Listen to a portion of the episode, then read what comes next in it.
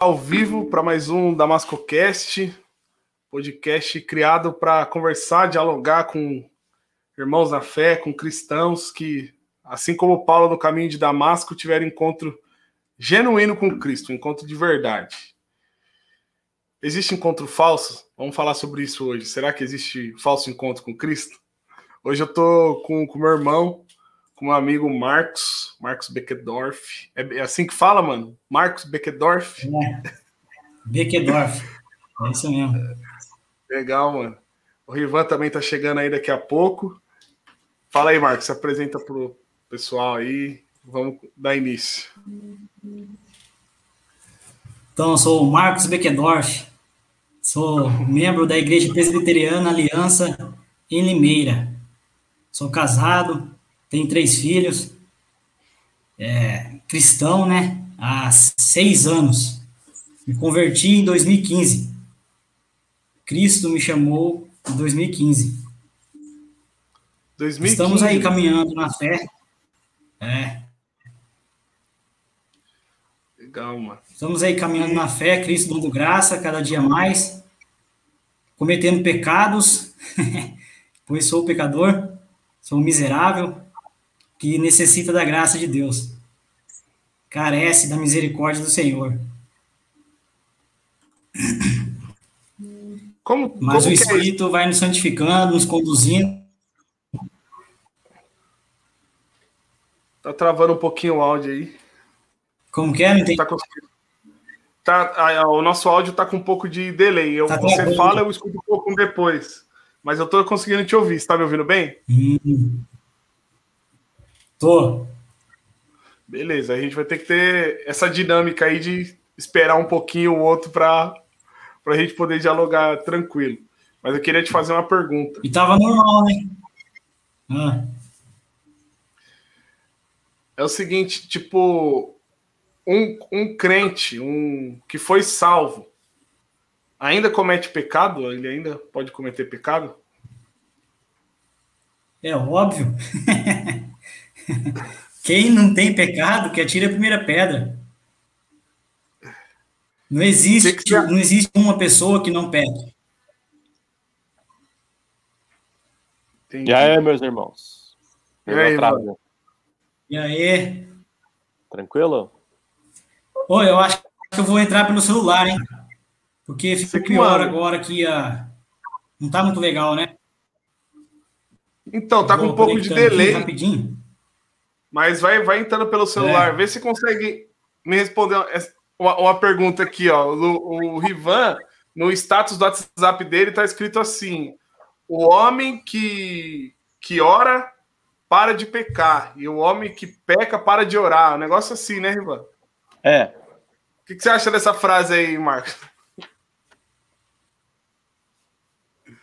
Heresia! Depende do ponto de vista, né? Aquele, depende do que ele está querendo dizer. Assim.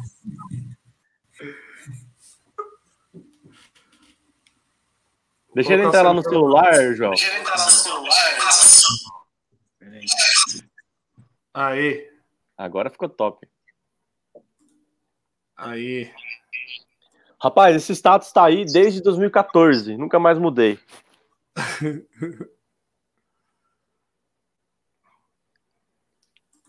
Mas vai, pode, podem, podem me usar como. Ficou bom, hein? Como Ficou cobaia, bom. João. O áudio tá bom? Tá de boa. Bala. Ei, Marco. Oi. O que, que, que, você quis dizer com esse, com esse status aí, Rivan?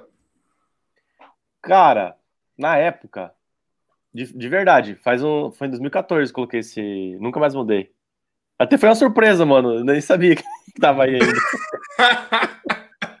Mas vamos lá. Do nada, né? Do nada o cara traz o assunto. É... Como é que tá lá mesmo? Eu vou ler aqui. Mano, aonde os caras estão assistindo a gente, velho? Se liga. Mano. Na, te... Na TV? A TV gigante, cara. Quem que é? Ah, não, não, vou revelar o nome, né? Expor a pessoa assim. Nossa. Tô brincando. É o Danilão, é Danilo? Danilão, pô. Tamo junto. É, qual que é a frase, João? Ó, O homem que ora para de pecar, e o homem que peca para de orar. Ah, eu acho que isso foi na época da minha legalidade, pô. É. Verdade. Mas não, eu, eu ainda hoje acho que é uma verdade, mas acho que teria que ter umas ressalvas. Mas é, acho que era mais por questão da, da, da frieza, né? Do esfriamento da fé, né? Quando o cara começa de para de, de ter, ter o cuidado de usar os meios da graça para poder se relacionar com Deus, ele fica muito mais sujeito, né, ao, aos pecados, fica mais sujeito a. O que o Wesley falou aí. Hã? O que o Wesley falou aí, ó, na tela aí. Vamos lá, deixa eu abrir o YouTube aqui. Não, olha aí na tela. Na tela ah, tá aí. É verdade. É, não sabia se era do John Bunyan, eu peguei, eu, eu, eu, vi ela em algum lugar e gostei e colei lá. Mas faz tempo, pô. Até vou trocar, vou colocar lá cinco solas.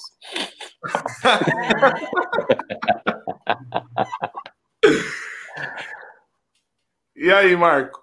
Como que foi esse esse encontro com Cristo? Ele como que, que você é, foi achado? Onde você estava? O que estava acontecendo? E o que que teve de mudança depois que ele te encontrou? Então, só respondendo a outra pergunta antes, né? Vai lá.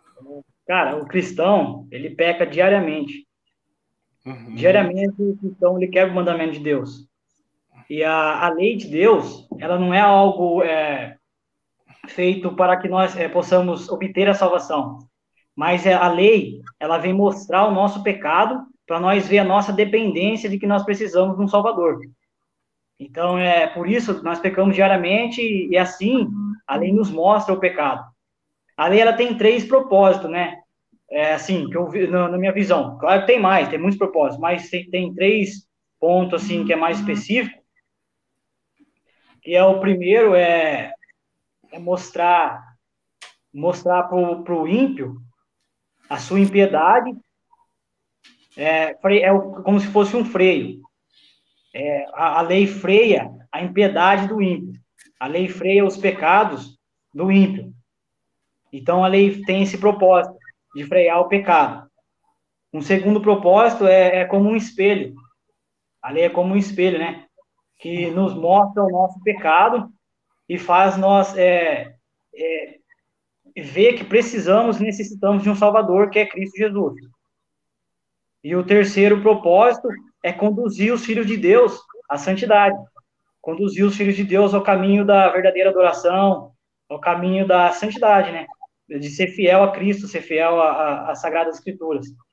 Então, esse é um, um ponto, que, é dois pontos que eu vejo que, que a lei vem trazer. Uhum.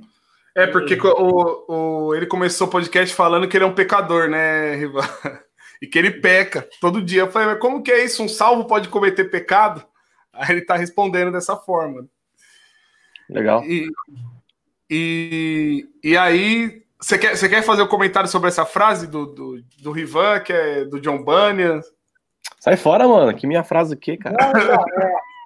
Cara, igual eu falei, tem que, tem que saber o contexto, né? Eu não posso uhum. acusar algo assim, sem saber o contexto. Mas é, João, em João, agora não lembro o capítulo, o versículo certo, mas João fala que a, a, aquele que é nascido de Deus não peca. Tem tradução que está escrito assim, não peca, só que pode ser que seja um erro de tradução. A maioria da tradução está escrito que não vive na prática do pecado. Né? Uhum. Né? É, mais claro, vemos dessa maneira. É, o, aquele que é nascido de Deus não vive na prática do pecado. Porque depois até o próprio João, ele vem falar que aquele que diz que não tem pecado é mentiroso. Sim. Então, querendo mostrar que todos pecam, todos têm cometido pecados.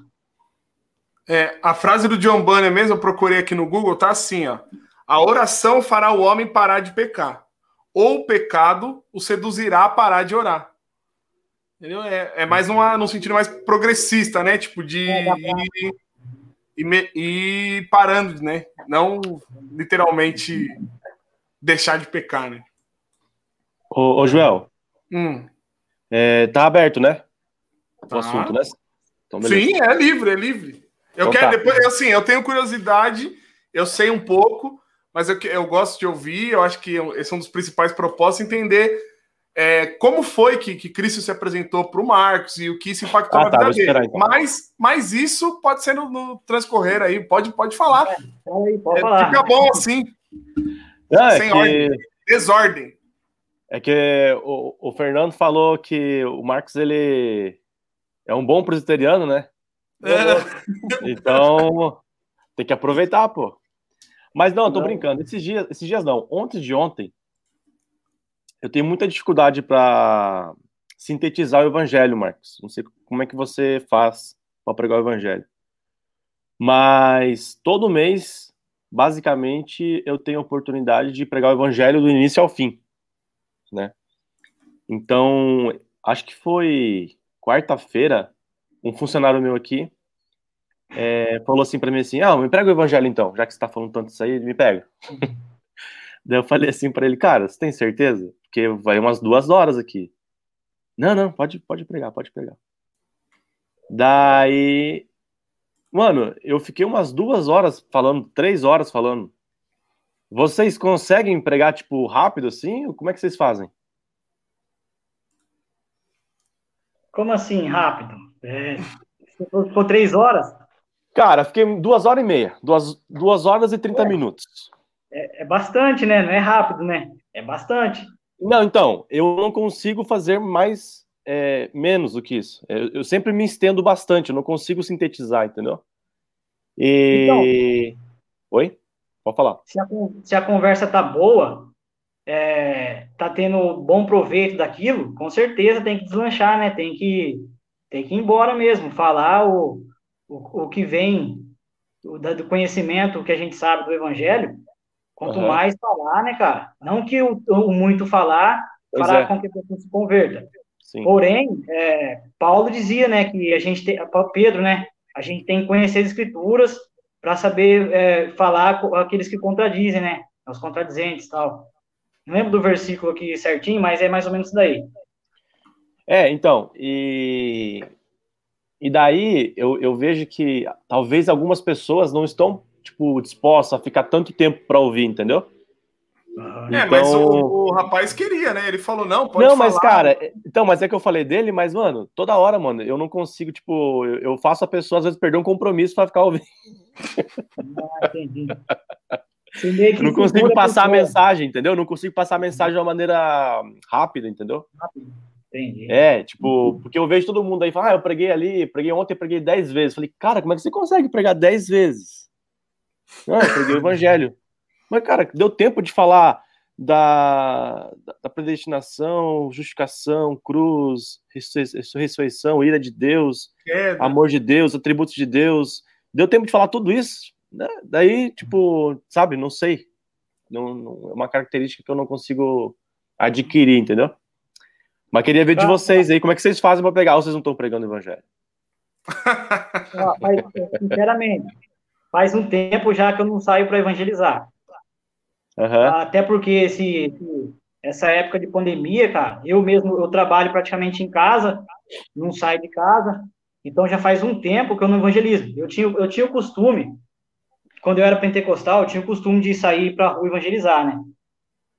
Ah, até depois que me tornei presbiteriano, já fiz isso algumas vezes, mas é mais quando tem um trabalho na igreja. É, e já fui também, assim, sozinho com alguém e tal. Pô, cara, o, o que eu tento fazer, eu tento evangelizar quando eu saio para o evangelismo, e falar assim de sair mesmo, de ir. Eu tento ser o breve, mais breve possível. Eu primeiro eu mostro para a pessoa, eu tento mostrar, né, biblicamente, que a pessoa é um pecador. E claro que tudo também vai do contexto. Claro que tudo vai do contexto, do que a pessoa está passando, do que você está vendo, vai do contexto.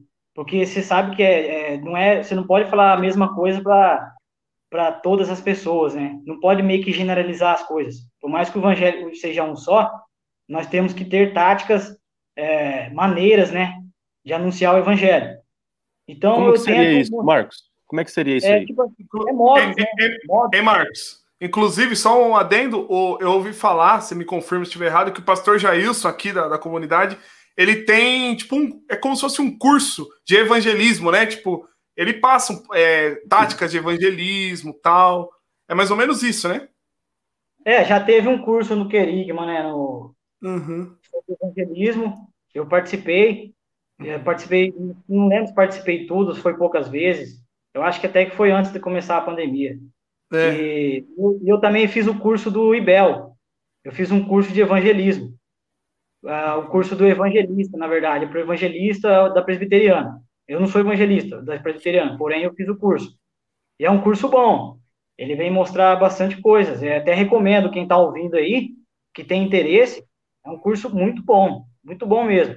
É fácil aprendizagem, é de fácil aprendizado e e você pega, você, você consegue gravar aquilo que está sendo ensinado. Como que é o nome para eu colocar nos comentários aqui para o pessoal? É um curso do IBEL, IBEL. porém, como é online, é CIBEL. Uhum. Vou continuar falando, estou procurando aqui. E ali é tem, Instituto tem... Bíblico Eduardo Lene. Isso. Uhum. Pode continuar, pode falar, eu achei aqui. Tá. Curso de eu preparação vou cara. Se você, se você, eu, eu tenho, eu tô, tô, cheio de assunto aqui, pô. Ó, curso de formação evangelista e educação cristã. Uhum. É esse, né? Ô, Marcos, é. vou fazer uma pergunta aí para você, não vai pro pessoal que tá assistindo aí, vai que o pessoal não sabe. Queria que você explicasse é, qual é a diferença do, da doutrina da aliança e do, do dispensacionalismo. Cara, não é fácil de dizer é, essa, essa, essa questão aí, não. E eu queria que você, e eu também queria que você dissesse como que a gente identifica é, o contexto dispensacionalista, né? Por exemplo, putz, aqui é, é dispensacionalista. E como que a gente identifica a doutrina da aliança? Como que, como que a gente se situa? Quais são os cuidados que a gente tem que Ô, ter? Ivan, então, ah, ah, eu, eu falei. Não, eu acho massa a pergunta toda, né, se o Marco quiser responder e tal. Mas ele, parece que ele não deu um acabamento no como ele evangeliza. Até o Leandro Pasquini está aqui nos comentários falando como resumir a mensagem do evangelho. Né, Falei, mano, eu tô, eu tô, tô eu tô, tô, tô, com uma fila enorme aqui, então é. você tem que me segurar aí, pô. Não, mas, mas aí você não, você não tá acompanhando o raciocínio do Marcos, que ele não deu o, o fechamento na, é, na, na né, pergunta. É, vamos tratar isso aí também na live. então, pra... o, o, vamos lá, eu vou transferir a pergunta do Leandro para o Marcos. É possível responder isso? Como resumir a mensagem do Evangelho? Boa, boa, boa pergunta. É aquilo que eu falei. É, na minha opinião, tá? E eu vejo que é uma opinião bíblica, eu vejo que isso é bíblico. Uhum. É, mostrar o pecado da pessoa ao ponto que ela possa enxergar que precisa de um Salvador. E quando ela enxerga que precisa de um Salvador, é aí que você apresenta Cristo. Esse é o resumo da, da, da, do evangelismo. Aí você apresenta Cristo. Claro que para isso você precisa ter um preparo, você precisa saber é, falar o, o, o por que a pessoa é pecador. Você precisa, aí você vem trazer a salvação para essa pessoa, né? Você vem trazer a boa nova, a boa notícia. Ó, temos uma boa Para ter notícia. a boa notícia tem que ter amar, né? Exatamente. Nós não podemos falar da boa notícia sem, sem ter a má notícia, porque não faz sentido, né? A boa notícia vem porque está acontecendo algo de ruim. Por isso vem tá, a boa a notícia. Pessoa... Tá, e se a pessoa não. E se a pessoa não. Se você não identificar que a pessoa ainda entendeu que ela é pecadora, você não vai falar boa notícia? Como então, é que então, funciona? é, não, não, necessar, não, não é pelo meu falar que a pessoa vai entender que é pecador. Hum. Isso é pelo Espírito de Deus, né, cara? Exato. É o Espírito que faz isso. É, por isso que eu falei, eu começo falando do pecado. E, consequentemente, eu vou falar da, da boa notícia. Aí, quem vai fazer a pessoa reconhecer a sua pecaminosidade é Deus, né? Essa, essa obra quem faz é Deus. Eu, eu falando assim, por mim, eu gosto dessa, dessa estrutura é, das doutrinas da graça, né? Tipo, é, e, e, esse aspecto da queda, é, criação, queda, redenção e consumação. Então, e, e depravação total, né? a, a predestinação, expiação limitada e tal. Eu, eu gosto dessa estrutura e eu sempre caminho por ali quando eu vou falar do evangelho. Geralmente, dá para você fa fazer uma mensagem assim, dependendo, se você tiver um tempo legal, até tipo em 30 minutos, talvez, você consegue expor, eu acho. Não, não de forma completa, mas você consegue expor bem, eu acho que dentro de 30 minutos. Pelo, pela, pela experiência. Aí agora, se você tem tempo, a pessoa vai surgir dúvidas. Eu acho que, dependendo da forma que você vai expondo por etapa, vai surgindo dúvidas, vai abrindo Lex, aí você pode ou responder e aí ir de um diálogo longo, sem perder o fio da meada, que é um desafio também. Ou você pode pegar e falar assim, não, é, deixa eu terminar aqui, e aí depois eu respondo as perguntas, tipo, algo nesse sentido.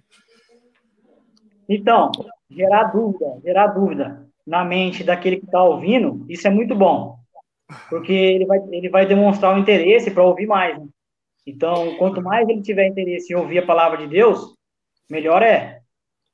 é. Duro, duro é quando você começa a pegar o evangelho e o cara começa a querer entender o, o jardim do Éden. Ah, mas. É. E, nossa, mano, daí você não consegue avançar. Daí ele, ele, quer entender o porquê Deus criou o jardim do Éden, ele quer entender não, o porquê. O Pasquini falou que dá para fazer isso em um minuto, cara. Em um Top. minuto. Top. Uh, então, ele. Como? Eu, eu, eu, preciso saber, Pasquini. Preciso saber. Uh, se, se, o Pasquini puder, puder entrar aí, ele, ele tem. Uh, a gente tá com um podcast programado com ele, mas ainda não, não encaixou. Mas de vez em quando ele aparece aqui, faz umas pontas. se ele puder aparecer aí para falar para nós como que é, que ele faz essa exposição em um minuto, vai ser legal. Mas pode falar, Marco. É isso. Não, que, que é o ponto que eu tava? Aí, tá vendo, Jó? Ó, a Nádia tá falando. Aqui, semana já. que vem, Pasquini, vamos ver. Então, vai lá, vai lá, vai lá, Rivan. Vamos, vamos, vamos avançar. Vai. Você lembra da minha pergunta, Marcos? É, não. Então, vamos lá.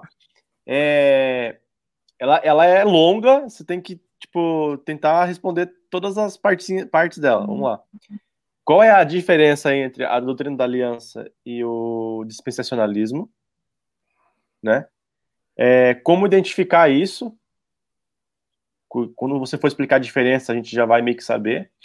E, e quais são os pontos aí mais delicados entre essa, essa questão, né? O que é mais perigoso e quais são as armadilhas?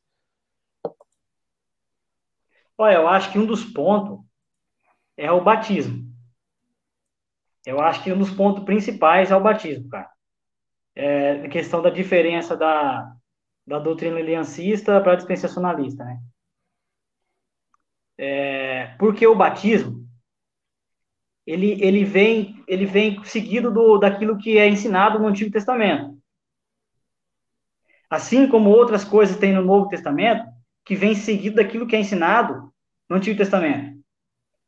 Então, o dispensacionalista, ele separa o Antigo do Novo, ele, então é como se ele não pudesse usar muitas daquelas coisas que está no Antigo Testamento no Novo. É só um exemplo bem raso assim mesmo, para bem ralo para ficar mais fácil de entender. Tá, então o é, dispensacionalista é, ele separa o Antigo Testamento do Novo.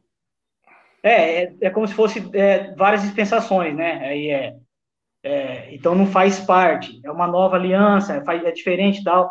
Ah, mas o significado de novo ali não é algo que veio a ser criado, mas é algo de renovo, é uma renovação daquilo que já existia. A nova aliança tem esse significado. Um exemplo, um exemplo que eu, que eu posso dar aqui é a questão do dízimo. Toda a maioria das igrejas concorda com o dízimo. O dispensacionalista, analisando biblicamente, ele não poderia, porque no Novo Testamento não existe uma passagem bíblica é, sobre o dízimo. No Novo Testamento não existe. Existe lá que Cristo falou para dar o dízimo, para dar a César que é de César. Cristo deu o dízimo, né? Cristo fala do dízimo da hortelã e tal. Porém, ali ainda fazia parte do Antigo Testamento, porque a nova aliança ela vem ser concretizada com a morte e ressurreição de Cristo, né? É, então, para você ver aí como que é. E por que que não é ensinado isso no, no Novo Testamento pelos apóstolos? Porque é algo que já vinha, é algo que já vinha comum entre eles. Já era comum, então não era necessário os cristãos aprenderem sobre aquilo ali. Não era necessário. Era comum entre quem? Era comum entre quem? Entre os judeus, entre, os, entre, o, entre o povo ali que estava crendo em Cristo no momento. Era, era comum entre eles. Por isso que o batismo também ele não é citado é, muitas das vezes explicitamente no batismo de criança é, tá. no Novo Testamento. Legal. É, porque é mas... é algo comum. Viu? vamos aproveitar só rapidão uma pontinha, porque o Leandro entrou, ele tá trabalhando, aí ele só vai falar como ele prega em um minuto o evangelho e vai. É, tipo, spoilers de quando, de quando ele vir fazer o podcast mesmo. Fala aí com a gente aí, Lê. Aí a gente continua aqui com o Marco. Desculpa, vai, vai ter que ser rápido, gente, mas vamos lá. É, que eu tenho que continuar aqui, que eu estou fazendo aqui justamente para o Joel, tá? Então, vamos lá. É, o, o, que, que, eu, o que, que eu vejo? É, já foi se criado muitas estratégias. Eu estudei num seminário que ensina estratégias e, e meios e tal, criativos, tarará, tarará, tarará. Mas sabe o que eu percebo? Que o cristão ele não sabe falar de Cristo. Coisa simples. Ele, ele não sabe se ele sentar num, num Uber, se ele sentar num banco de ônibus, se ele sentar num, num lugar, uma praça, sei lá. Hoje em dia não pode, né, por causa de pandemia. Mas se ele sentar do lado de alguém, ele não sabe falar de Cristo. E, e eu vejo que isso começa principalmente por conta dos, uh, dos, é, dos pastores que não ensinam o evangelho na sua essência de púlpito. Eu fui, eu fui ensinado a, a, em cada sermão, expor uma porção do evangelho.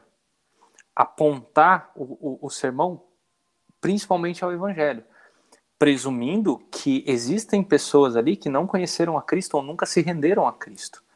E embora eu esteja pregando para a igreja local, gente que nasceu de novo, mas isso ainda assim redunda em glória a Deus a partir do momento em que a pessoa ouve o evangelho ela se lembra por que, que ela foi salva.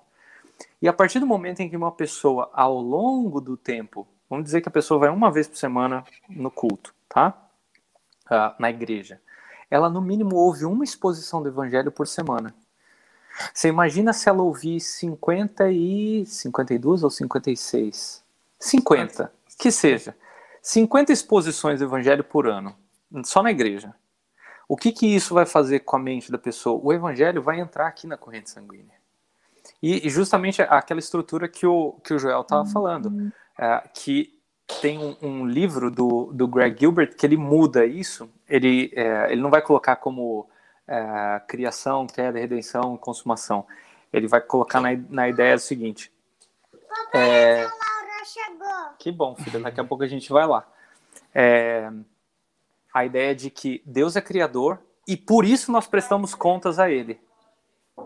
Porque um, um, um incrédulo ele vai chegar para mim, mas peraí, mas o, o, e daí? O que, que eu tenho com Deus? Por que, que eu tenho que pedir perdão para Deus? Qual que, qual que é a minha relação com Ele? Porque quem, quem que disse que eu sou pecador? Qual que é o referencial que vai me dizer por que, que eu estou pecando? Entendeu? Então, tudo começa pela criação. Se a gente não estabelece a criação primeiro, o resto já era. Porque aí o homem vira autossuficiente, que foi justamente aquilo que ele buscou no Éden, ser autossuficiente. Ou, ah, como meu professor diz, ser autônomo de fazer lei para si mesmo. Foi isso que o, o, o, homem falou: olha, eu descarto a tua lei, eu quero fazer a minha própria. Então tudo começa com a criação. Deus é criador, parte desse ponto. Segunda coisa, a, Deus criou o homem e o homem pecou em Adão. Então o pecado entra por causa de Adão. E por causa de Adão nós herdamos o pecado, nós somos pecadores, nada do que a gente faça vai nos, nos fazer receber o favor de Deus. É, dá para usar até a ideia do trapo de imundícia, né? Ah, Isaías, né? Exatamente, Isaías. E, e, e, eu gosto da ideia de até de explicar o trapo de imundícia, se você tiver tempo, né? Como eu falei, dá para explicar o evangelho em um minuto, mas também dá para você desenvolver. Então, ah, pensando, por exemplo, no trapo de imundícia, ah, que era justamente a, a ideia do, do, absorvente, vamos dizer assim, para a mulher, um professor meu explicou muito bem. Ele falou assim: isso significa né, a ideia do trapo de imundício, a ideia do absorvente, significa que não há vida ali. Tá tudo morto. Aquele sangue que está que tá escorrendo, que escorre da mulher, significa que não há vida ali. Entendeu? É, é justamente isso que o homem produz. O homem, qualquer coisa que ele produz, a parte de Deus, ruma para a morte. Não tem nada de bom. E aí entra Jesus Cristo. Por que, que ele precisa nos substituir? Por que, que um sangue puro precisa ser derramado? Porque nem o nosso sangue nos favorece diante de Deus. E aí entra Jesus Cristo e a gente explica que a vida dele, a morte dele, a ressurreição dele foram justamente para pagar o nosso pecado no nosso lugar. E a partir disso, a gente comunica para a pessoa: agora você precisa tomar uma decisão. Eu gosto da ideia do Paul Washer quando ele fala assim: explique o evangelho de maneira que a pessoa entenda. Se ela entendeu, se ela de fato entendeu, aí a pessoa vai ter que decidir por si. Ou ela quer aquilo, e ela pode assim, querer saber mais, perguntar mais, ou ela vai descartar. E aí você já tem a consciência de que você fez completamente o seu trabalho. Óbvio que você vai orar por ela se ela falar que não, né? Vai continuar orando tal. Se ela falar que quer, você vai ajudar ela a entender mais, vai começar a discipular ela e tal.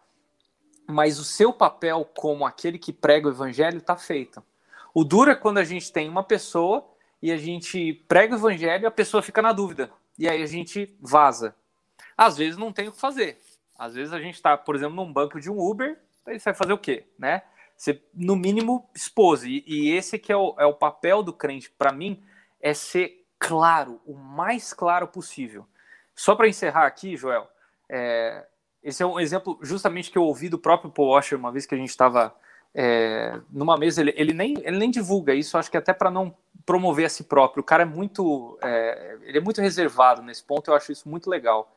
Mas uh, ele compartilhou, eu acho que vale muito a pena. Ele estava chegando para pregar numa igreja, uma igreja simples, uma igreja não muito grande, devia ter ali seus, seus 200 pessoas. E antes de começar o culto, entrou um cara grande, mas daqueles enormes. E o Paul Washer já é grande. Para quem conhece ele pessoalmente, sabe que o cara já é grande. E ele entrou e sentou no primeiro banco com um, um, alguns arquivos na mão, aqueles, aqueles folders né, de, de papel. E sentou e ficou de braço cruzado olhando para ele. Ele pregou, ele fez uma exposição muito clara do Evangelho, mostrando que Deus é bom porque ele entregou o seu filho para morrer por nós. Acabou a mensagem, de praxe, né, em Igreja Batista, ir lá, cumprimentar todos os membros e tal, e o cara ficou sentado lá no primeiro banco. Acabou o, os cumprimentos, ele voltou lá e sentou com o cara e falou assim: ficou alguma dúvida? Você quer conversar mais sobre isso? Aí ele abriu os, os arquivos dele, né? Eram arquivos médicos falando assim: olha, eu tenho três meses de vida. Como é que Deus é bom? E aí o Paul Washer começou a explicar o evangelho para ele, começando em Gênesis, indo até a, ele falava que ele ia até os evangelhos, até os, algumas passagens das cartas. E ele fez isso cinco vezes. A hora que ele chegava no Novo Testamento, ele perguntava pro cara: Você entendeu? Aí o cara, mas como é que Deus é bom? Aí o Paul voltava. Aí o Paul voltou. Ele fez cinco vezes. Na quinta vez que ele estava passando por João 3,16, ele falou que o cara começou a engasgar. O cara começou a chorar porque ele falou assim: Isso é que é o amor de Deus? é o fato dele ter morrido por mim. Ou seja, a ficha dele, óbvio, o espírito, né, caiu. Mas qual foi o papel do Porsche? Explicar de maneira que ele entendesse. Ele pode rejeitar, mas no mínimo ele entender.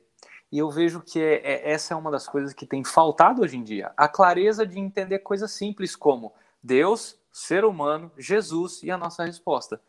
Não, não precisa complicar muito. Né?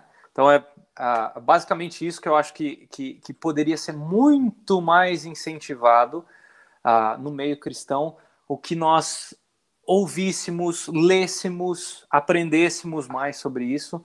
Uh, e essa ideia não é minha, tá? Eu tirei isso de um, de um, de um livro de um, de um amigo que eu tive o privilégio de conhecer e interpretar, chamado Greg Gilbert. Ele tem esse livro, dois livros na Fiel, que ele publicou, chamado O que é o Evangelho e Quem é Jesus Cristo livros pequenos, mais ou menos desse tamanho assim, ó.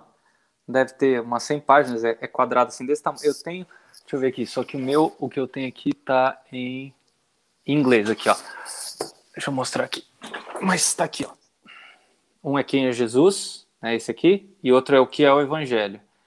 Esse aqui foi o Carson que endossou, esse aqui é o Triple que endossou. Cara, mas muito bom. E, e a ideia do livro é justamente essa. Deus ser humano, Jesus e a nossa resposta. Tá? Show. Alguma, alguma pergunta, Rivan? Ah, várias, né? Mas ele precisa ir embora. se, for, se for uma ou duas para interagir, dá, mas é porque o meu chefe tá me olhando aí, ele sabe que eu tenho que entregar coisa para ele, né? Ah, e, aí, e, aí, depois, e aí depois eu vou passar a tarde com a minha filha. Eu tenho uma pergunta. É, eu uso bastante esse versículo trapo de imundícia uhum. para elucidar que o homem, tudo que. É, principalmente essa parte que você fala, né, do sangue, mas também para mostrar que tudo que o homem toca é, é ele, ele, apodrece, ele uhum. corrompe, uhum. né? Uhum. Então as obras, né? Então eu posso ter obras, eu posso fazer o que for, mas se não for para a honra e glória de Deus, se isso não for é, promovido pela fé uhum. ou por uma graça natural, que seja, uhum. é, é podridão, cheira, é, cheira mal a Deus, é como se fosse um trapo de imundície. E eu, às vezes eu dou o exemplo de assim, é, ó, se você vê uma pessoa que vai lá e dá marmita para um bairro inteiro que está passando fome, e, e essa pessoa não glorificar a Deus, esse ato, para Deus, é como se fosse um trapo de imundícia. Você concorda com isso? Eu estou errado? Ah, eu acho que a gente tem partido do, do, do ponto em que qual a motivação dessa pessoa, mas antes da motivação dessa pessoa, essa pessoa nasceu de novo? Não, não. É uma pessoa tá. que não tem nada com Deus. Tá. Infelizmente, e, e aos olhos humanos isso parece muito cruel, né? Mas infelizmente qualquer ação que seja feita ah, por um incrédulo para Deus não, não, não, gerou nada. É pecado. Exatamente. Mas a graça comum Sim. permite que Deus use essas situações para alimentar uma pessoa, para fazer o bem para uma outra, sim, sim. Tá, tá? Mas é, vale a gente entender isso. Esse é um dos motivos pelos quais a, a missão integral ela falha grandemente. Né? A teologia da missão integral ela, ela, ela falha porque ela justamente coloca a, a essa, esse bem social, esse bem-estar social acima, ou ela equipara o evangelho. Quando a proclamação é o que importa. É óbvio que você tem um cara ali, que o cara tá mal, o cara tá com fome. Você não vai chegar assim, ó, você é pecador, você, entendeu? Você vai trazer o cara. E, e, isso é meio que, assim, para mim, isso é meio óbvio. Eu, eu não preciso da, da, da missão integral para entender isso. Isso é meio óbvio, né? Eu tenho a, a parábola do bom samaritano para me mostrar isso, por exemplo, né? Então, a, a Bíblia já fala sobre isso. Agora, o que salva não foi o prato de comida. Não foi a, a, reconstrução total que eu fiz no barraco da pessoa, ou o sopão, ou qualquer outra coisa. O que salva é se essa pessoa um dia se encontrar com o Salvador, não com o estômago mais cheio ou mais vazio, mas sim com o evangelho crido e desde que ela tenha se arrependido diante do Senhor. Então é isso que, aliás, é, recomendo a leitura. Cara, eu gosto de livro, tá? Eu não sei, se, eu não sei se eu vou ter aqui fácil. Anotei as tuas, as tuas falas aqui, ó. Tá. Ah, Anotei os livros também. Dois, dois livros. Eu, eu tô procurando um aqui, ó. Aqui. Um eu tenho aqui, o outro eu não tenho aqui. O Iago Martins está me devendo. Eu não vou pagar, não. Ele tem que me mandar. Chama-se Máfia dos Mendigos do Iago ah, Martins. Ah, Muito conheço. bom. Conheço. Eu já li parte do livro. Uh, e ele justamente desenvolve essa ideia, uma ideia que o Mes McConnell, nesse livro aqui, ó, Igrejas em Lugares Difíceis, o Mes McConnell ele vai desenvolver. O Mes McConnell, que é um dos... Na verdade, é ele quem mais escreve. Tá? O Mike McKinley, ele escreve pouco, mas o, o Mes McConnell é quem mais escreve nesse livro. Ele foi missionário em, aqui no Brasil, no Maranhão, esse sujeitinho aqui, ó, figurinha aqui, ó. Calma aí. Ele, ele, ele prega desse jeito, do lado do John Piper, cara, de touca, velho. Ele é uma figura. ah, cara doidão, né? Não, ele, ele é uma figura, cara. Ele é uma figura.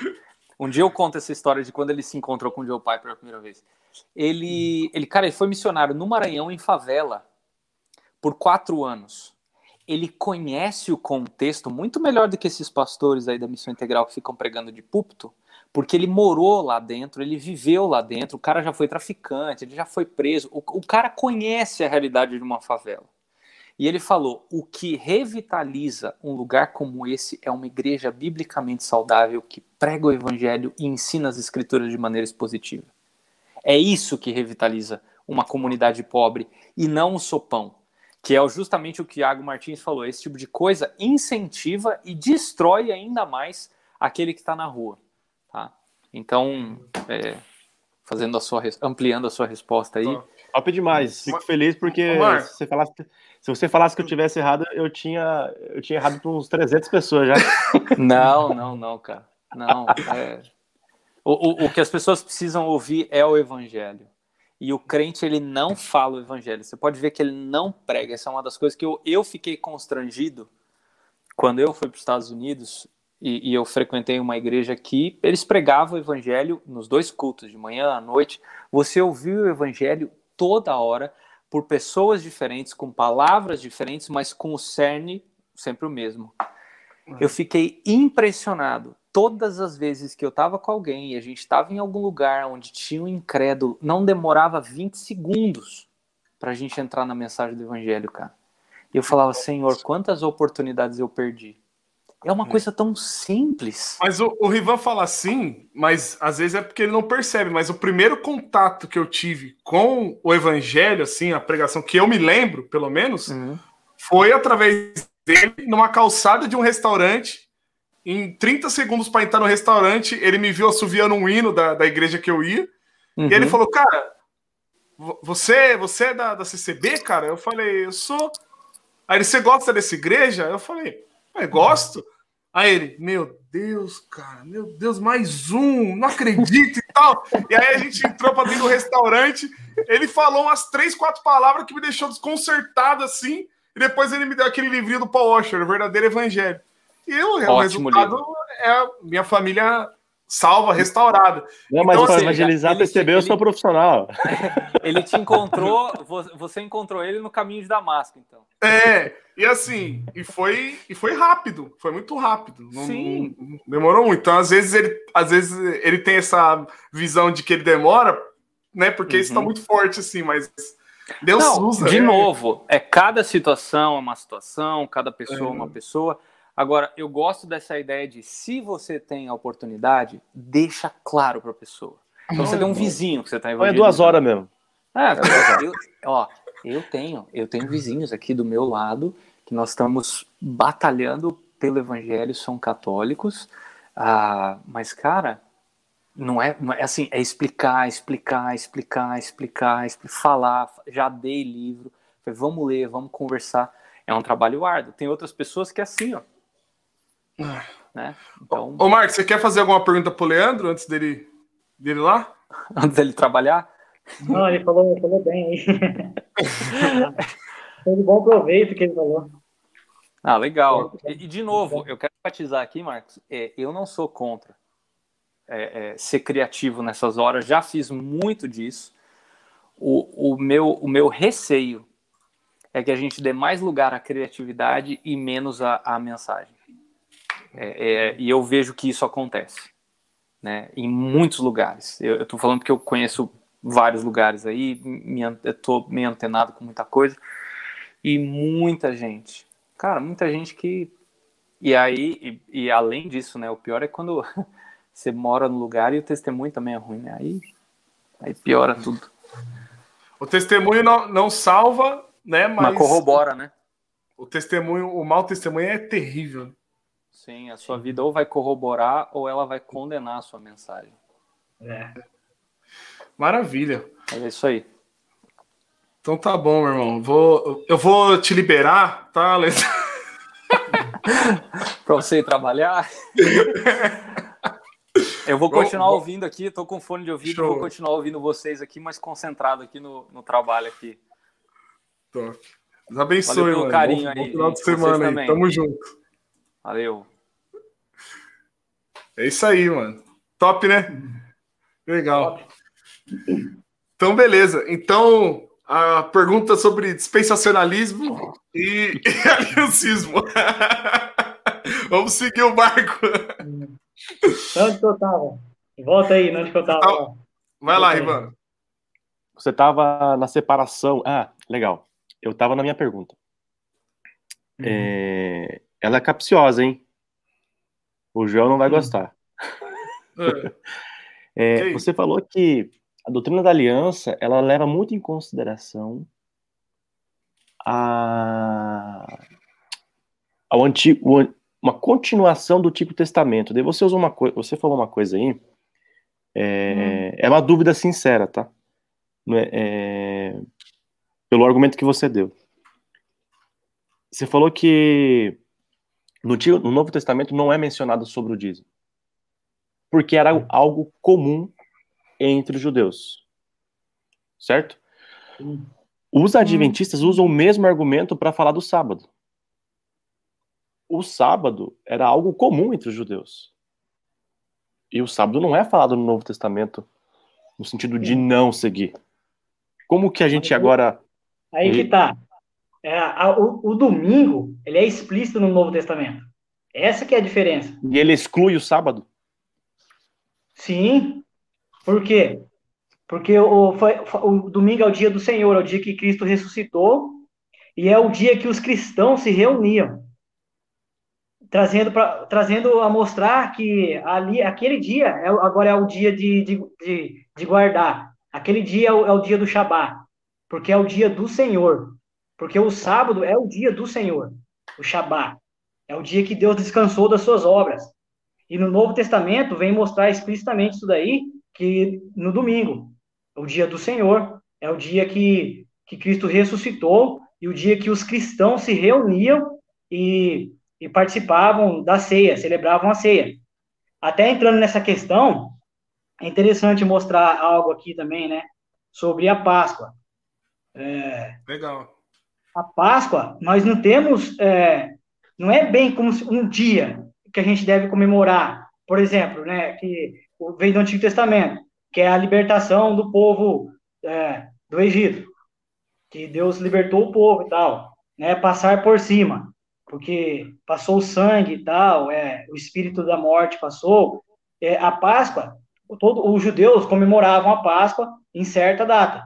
Porém, nós, os cristãos, comemoramos a Páscoa dominicalmente, semanalmente. Nós comemoramos a Páscoa semanalmente. Por quê? a comemoração, foi ali que Cristo instituiu a comemoração da Páscoa. Foi na, a comemoração da nossa libertação, da nossa salvação, da libertação do pecado, né? Da salvação da nossa, da nossa alma.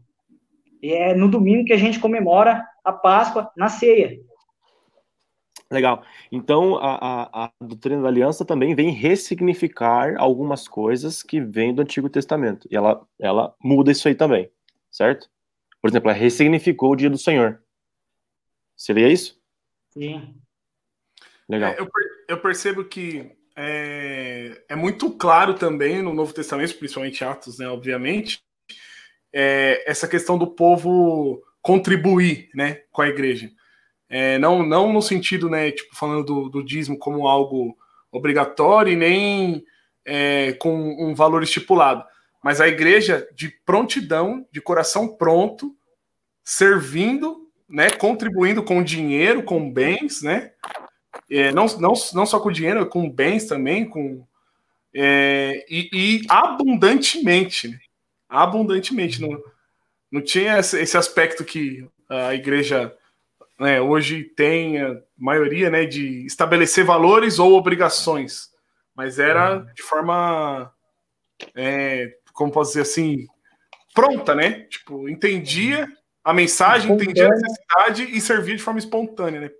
Espontânea a gente, é. Aqui no podcast, Joel, a gente já, eh, vocês já falaram sobre o do batismo? Não, acho que não. não? Então posso falar. Pode. É... E como é que Se não indicar algum podcast, eu vou indicar esse, ó. Sobre o Batismo tá. vai ser o número 7.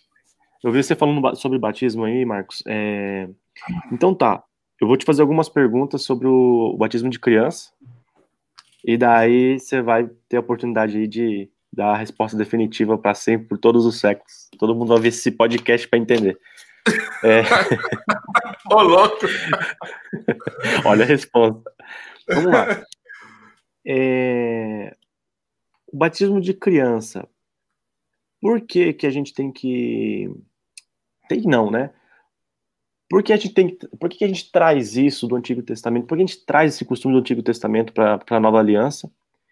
E como que você classifica isso dos outros costumes que a gente não traz para a Nova Aliança, né?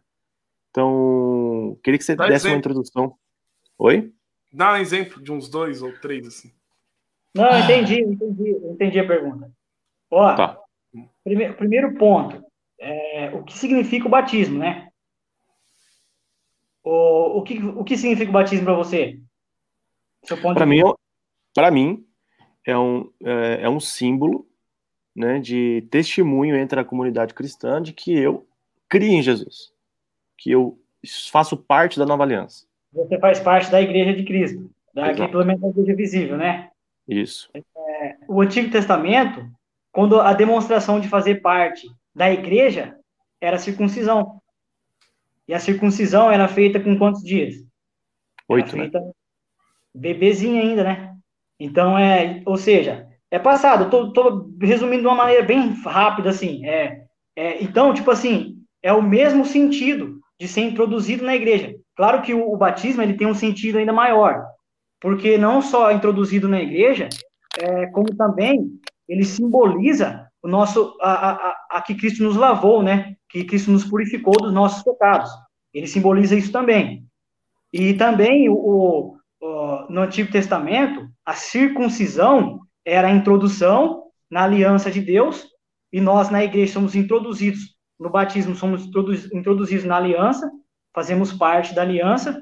Então ele tem o mesmo sentido. Por isso que é a continuação. Aí a, a prova no Novo Testamento disso é de quando era batizado família toda, toda a família, né? Toda a família era batizado e até aqueles que não criam, né? Se o pai cresce e o filho não, o filho era batizado. É, é, é porque, porque ele fala, creu, creu, é, tal pessoa creu e todos foram batizados. Por exemplo, a casa de Cornélio, né?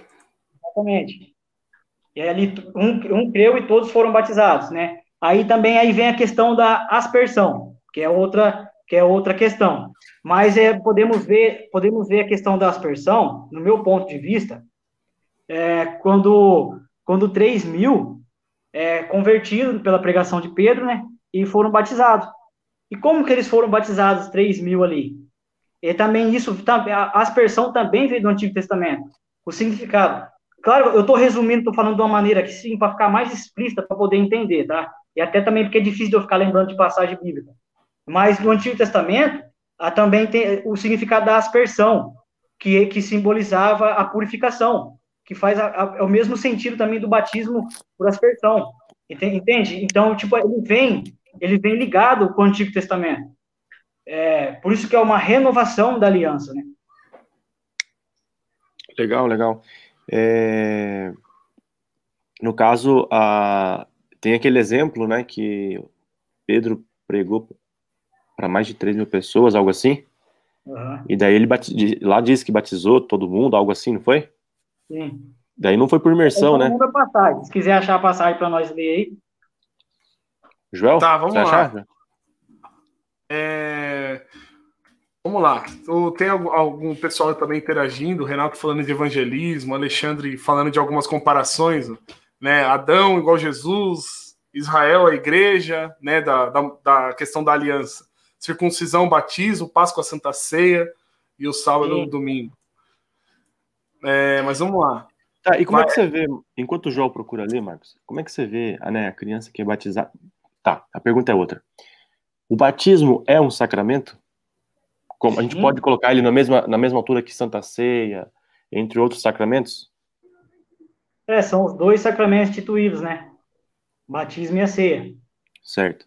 E, mas o, o então o, o, batismo ele não ele não, não é algo só simbólico, ele também é um sacramento aonde ele reflete algo no mundo espiritual. Não é só um símbolo para a igreja visível e tudo mais. Sim, sim. Como é que você o batismo também é espiritual. Hum, é, ele, é, ele é visível e espiritual, né? a, a físico e espiritual, assim como a ceia também, né? Cristo tá, se faz presente. Esse efeito espiritual, na tua visão, tem diferença quando ele é, ele é submetido em um bebê que ainda não tem consciência?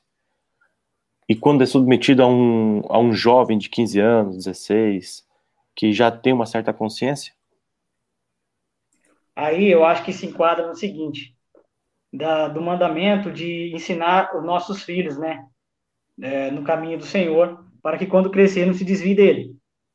Ah, é, é tipo, é, é, é como se o nosso filho fosse batizado e nós assumisse a responsabilidade da salvação dele. Não que a gente, não, não que, que o pai e a mãe irá salvar o filho, mas nós assumimos essa responsabilidade de educá-lo até o dia de ele poder entender e compreender e professar a sua fé em Cristo. Porém, ele já foi introduzido na igreja visível. Entendi. E ele, já, é, ele, já, e ele já faz parte da aliança de Deus. Ele já faz parte da comunidade da aliança.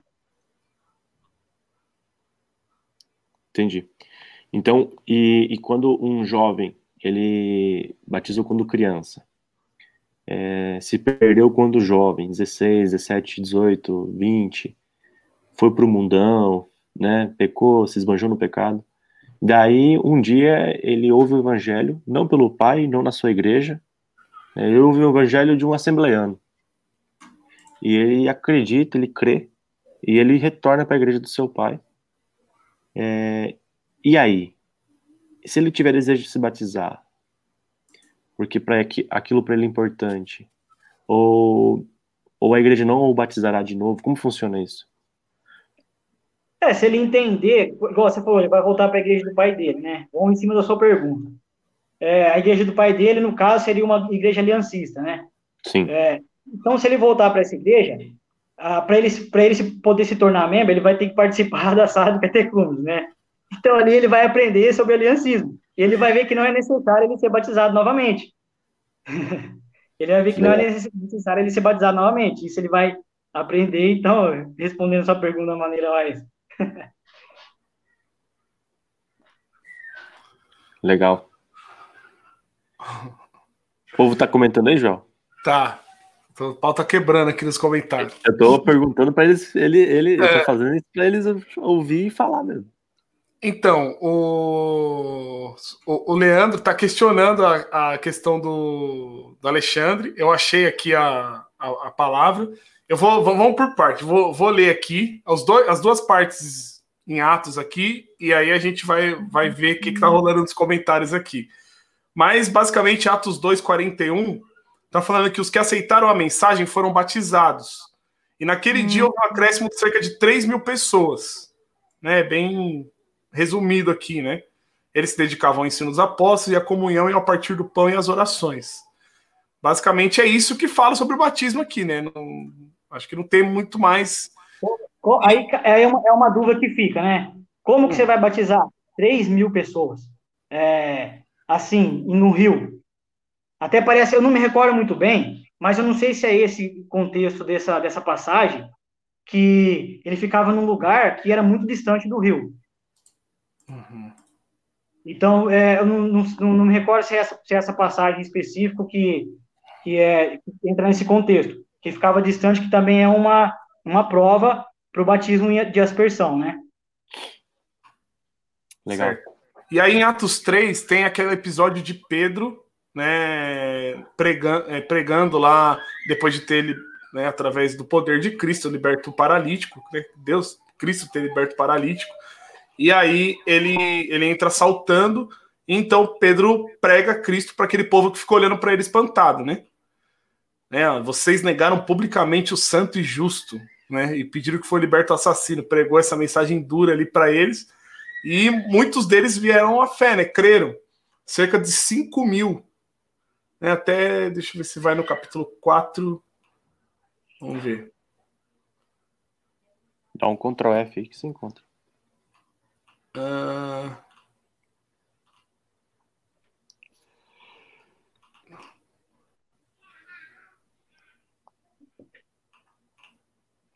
Ó, pode estar procurando uma recomendação para quem está assistindo nós aí, ó. Calvino, Calvino Man.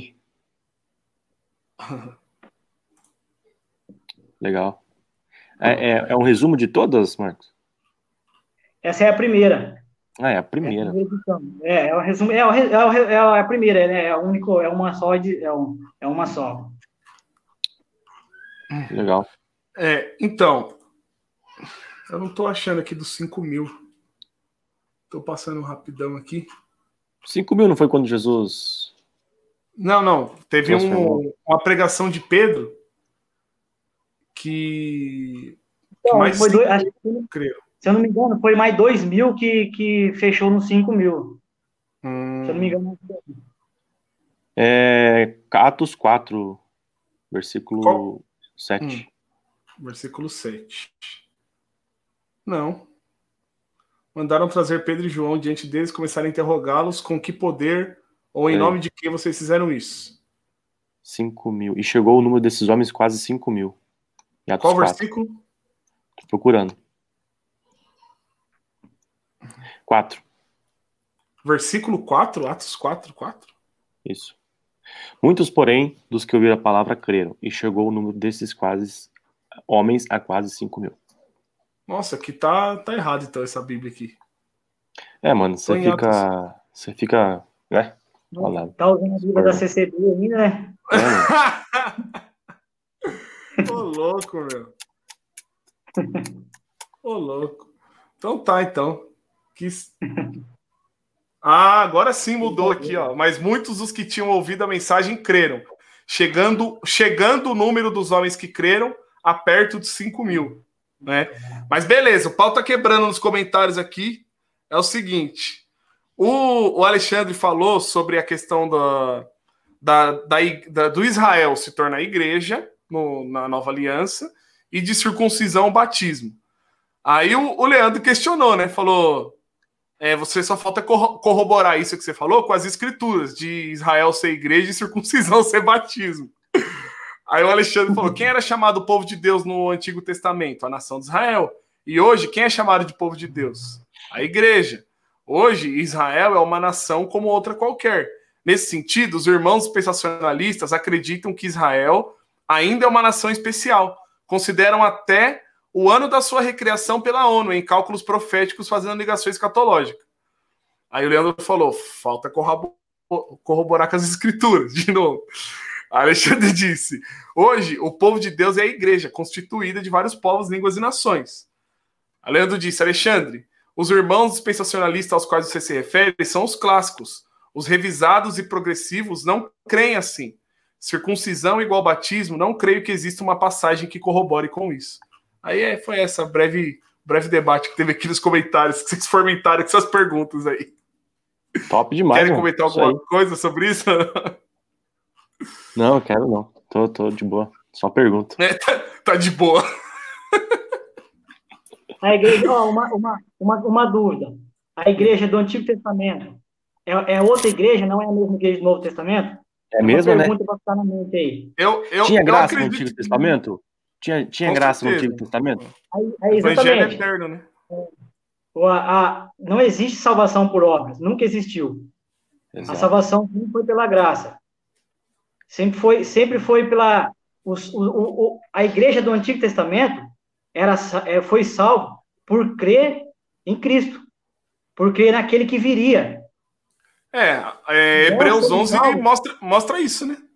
Nós somos salvos porque cremos naquele que veio. Hum. Então, é a mesma salvação do, do início ao fim. Até porque é, a igreja, a igreja começa em Adão. A igreja começa em Adão. A- a- lá em quando quando Adão pecou, o que, que ele fez? Ele quis se revestir de justiça própria. Ele quis se revestir de justiça própria. Lá em Romanos 10, em Romanos 10, capítulo do 1 ao 4, se não me engano, Paulo diz que ora pela salvação de Israel, porque Paulo fala que eles têm zelo de Deus, mas sem entendimento. Eles têm zelo de Deus, mas sem entendimento. Antes procuram estabelecer a sua própria justiça e negam a justiça de Deus. Quem é a justiça de Deus? É Cristo. Então o povo de Israel não é salvo porque eles negam a justiça de Deus. Ou seja, isso vem do Antigo Testamento. Quando Adão pecou, ele quis se revestir com sua própria justiça. Ele quis se esconder e, e fez para si roupa de figueira, né? E Deus falou assim: o que, que é isso? Tá errado. Aí Deus preparou uma veste para ele.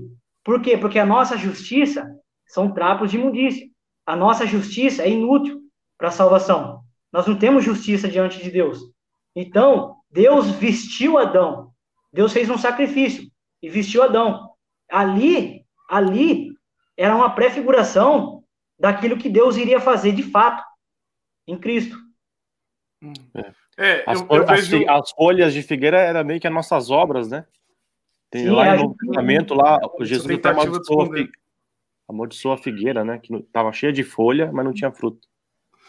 O... Eu vejo muito né, 11 aos Hebreus fazendo esse, esse, esse, trabalho de explicar a salvação pela graça no, no, Velho Testamento, né? No sentido de dizer que todos morreram na fé, né? E eu, eu gosto de um livro, o Pasquini indicou alguns livros, tem um livrinho bem pequenininho aqui, do Spru, que é esse aqui, ó, O que é fé. Deixa eu ampliar aqui, que é um livrinho bem pequenininho, ó, fininho, deve custar uns 5 reais. Fala o que é fé. E nesse livro, basicamente, assim, em resumo, ele vai tratar que fé, e ele vai fazer uma exposição em 11 aos Hebreus, bem resumidamente falando, ele vai falar que fé é a confiança em uma pessoa, a confiança em alguém. E esse alguém, biblicamente falando, a fé bíblica é a confiança na pessoa de Jesus, na obra dele, né, no Salvador. E, e é, é esse tipo de fé que o autor de Hebreus enquadra os heróis da fé do Velho Testamento, porque eles é, tiveram essa convicção de pecado e que eles não poderiam se chegar a Deus pelas obras deles. Então eles confiaram no Salvador, eles não tinham é, a clareza que a gente tem, eles não, não tinham a revelação que a gente tem de quem ele é de fato, né? Como que foi que ele nasceu e, e viveu e morreu e ressuscitou. Mas eles confiavam que haveria um Salvador e esperavam e morreram confiando. Então, é uma ação da graça salvadora desde do Velho Testamento, né? Então, oh, é, é, é oh, assim que eu entendo, né? Oi. Mano, você falou que tava. Os comentários estavam pegando fogo, mas tá mesmo? Tá. É, Aí eu, eu, eu... Vai lá, vai lá. Deixa eu ver se eu entendi esse comentário, né? Hum. Circuncisão igual batismo. Hum. Não creio que exista uma passagem que corrobore para isso. É. É, o que nós é. leu aqui, será que não, não fez muito sentido? Mas é, ele, ele, ele, tá, ele tá querendo dizer que ele não entende que circuncisão é igual batismo, é isso, Joel? É, no caso, sei lá, eu acho que é isso. Aí ele perguntou Entendi. se a igreja começa em Adão. Aí tem um, um Tiago, eu não sei se é, se era aqui da, da comunidade, Tiago Lima, falando assim, estavam é, conversando sobre a, a, galera que é talvez dispensacionalista, é, mais conservadores ali e os atuais, a diferença da, das visões e tal. E aí uhum. estão falando sobre, sobre isso. Uh, aí o Thiago falou: os revisados, embora entendam que existe um único povo, Israel e Igreja, ainda creem que promessas terão seu cumprimento no povo étnico. E aí o Leandro falou: exato, a salvação sempre foi pela fé, mas não creio que isso muda nada em relação a Israel e a Igreja. É. Aí é, é, é, é no caso então, o entendimento do Leandro. Eu acho que é um ponto interessante de se notar, é aquilo bem que o, o Alexandre colocou. Quem é o povo de Deus hoje? Existe dois povos de Deus? É igual a questão da língua, né? Eu sei que isso daí é uma questão que... Mas existe dois tipos de línguas. É aquilo... Eu sei que não, é, não, não faz muito o contexto aqui da situação, mas existe dois povos de Deus. Não faz... Mas não existe. Por quê? É, o próprio ali, o próprio Paulo não fica falando de romanos, judeus, romanos, judeus, os é, tipo então, toda hora os gentios, mas, é, né? Ele coloca perdão. o evangelho unindo isso sim, tudo, sim, né? Mas, um povo só. Sim, mas ali na, naquele contexto, não, tipo, não tinha uma separação bem definida do que era gentil e do que era da linhagem judaica. Ó, eu vou um versículo bíblico para mostrar isso daí. É, Top. Não vou, não vou lembrar do versículo, Porém, é, vocês vão saber, eu sou a figueira verdadeira. A videira, eu sou a videira verdadeira. Vós sois os ramos. Então, ou seja, só existe uma videira. A, o, o, o, crente ele faz parte da videira. Se não dá fruto, é cortado e lançado ao fogo. Mas não fala que a gente é enxertado? Então, mas nós fazemos parte da videira, de uma só videira. Nós fazemos parte da videira. O povo que já estava na videira é aquele que creu em Cristo. É aquele que, cria, que sempre creu no Salvador. O, o, povo judeu, vamos dizer assim, é aquele que sempre creu no Salvador e quando Cristo veio, continuou na, na, na promessa, estava debaixo da promessa e, e creu que Cristo era o Messias de fato. Eles fazem parte da videira. E aquele que foi enxertado é os cristãos que agora que não faziam parte, mas que agora faz parte. E ou seja, se torna uma só igreja, porque sempre foi uma só igreja. E outra e outra questão também, que eu falei que eu que eu citei aqui, ó, outra passagem bíblica, é Romanos 10. Onde que fala que, que Paulo ora pela salvação deles. Paulo fala que eles têm tem entende, tem zelo, tem zelo para com Deus. Quer, quer abrir Romanos 10 aí, ó? Uhum. Ficar mais claro. Uhum. Irmão, desejo, desejo, o desejo do meu coração é, e, e a minha oração a Deus pelos israelitas é que eles sejam salvos, pois posso testemunhar que eles têm zelo por Deus, mas o seu zelo não se baseia no conhecimento, porquanto, ignorando a justiça que vem de Deus e procurando estabelecer sua própria, não se submeteram à justiça de Deus, porque o fim da lei é Cristo, para a justificação de todo que crê. Entendeu? Então, eles estabelecem, eles estabelecem sua própria justiça e eles não creem na justiça que provém de Deus. Então, eles, e Paulo fala, eu oro pela salvação deles. O que, que Paulo está falando? Para que eles creem em Cristo. Eu oro para que eles possam crer em Cristo. Senão, eles não vão ser salvos.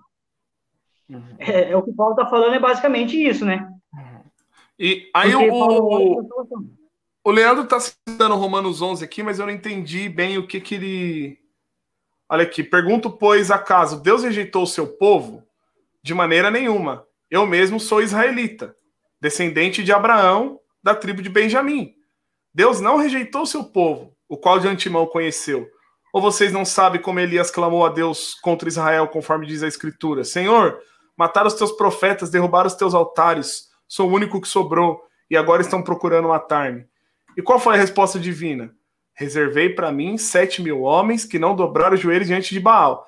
Assim, hoje também há um remanescente escolhido pela graça. E se é pela graça, já não é mais pelas obras. Se fosse a graça, já não seria graça. Quer dizer, então, Israel não conseguiu aquilo que tanto buscava, mas os, os eleitos o obtiveram. Os demais foram endurecidos, como está escrito: Deus lhe deu um espírito de atordoamento, olhos para não ver e ouvidos para não ouvir, até o dia de hoje. E Davi diz que a mesa dele se transforma em, em laço e armadilha, pedra de tropeço e retribuição para eles. Escureçam-se aos seus olhos, para que não consigam ver e suas costas fiquem curvadas para sempre. Novamente pergunta: acaso tropeçam, acaso tropeçaram para que ficassem caídos? De maneira nenhuma, ao contrário por causa da transgressão deles, veio a salvação para os gentios, para provocar ciúme em Israel. Mas se a transgressão deles significa riqueza para o mundo, e o seu fracasso, o seu fracasso riqueza para os gentios, quanto mais significará sua plenitude. Estou falando a vocês, gentios, visto que sou apóstolo para os gentios. Exalto o meu ministério, na esperança de que, de alguma forma, possa provocar ciúme em meu próprio povo e salvar algum deles. Pois é, cara, que passagem. Então, é, dá uma, é assim, ele dá uma separada, né? Ele dá uma separada, mas ao mesmo tempo dá, dá a entender assim: se alguém de Israel vira fé, ele só é salvo pela graça, tá bem claro aqui. Se ele vir a confiar em Cristo. É não, se fala, não se fala da salvação, Joel. Se fala da questão. Da, é, a salvação, beleza, é para todos, mas ah. é, dá, uma, dá um entendimento que existe uma separação não no quesito salvação, mas no quesito de povo. Eu não sei, eu não, eu não tô afirmando nada, é uma dúvida, entendeu? Sim, é, mas, mas é por só... exemplo, a minha, o meu questionamento é: se um, o povo de Deus, o povo de Israel, alguém do povo de Deus, do povo de Israel, vier a confiar em Jesus, a crer em Jesus como seu Salvador, ele vai se tornar parte da igreja. Concorda?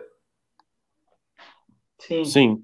Então, dentro do povo de Israel, a impressão que eu tenho é que sempre houve a igreja. A igreja é invisível. Ela sempre uhum. esteve lá, sacou? É isso que eu, é assim que eu entendo. Meu entendimento é bem limitado, eu não sou teólogo, nada, mas é assim que eu, eu enxergo hoje. Eu acho que é o versículo 1 ou 2. Lê de novo aí, rapidão.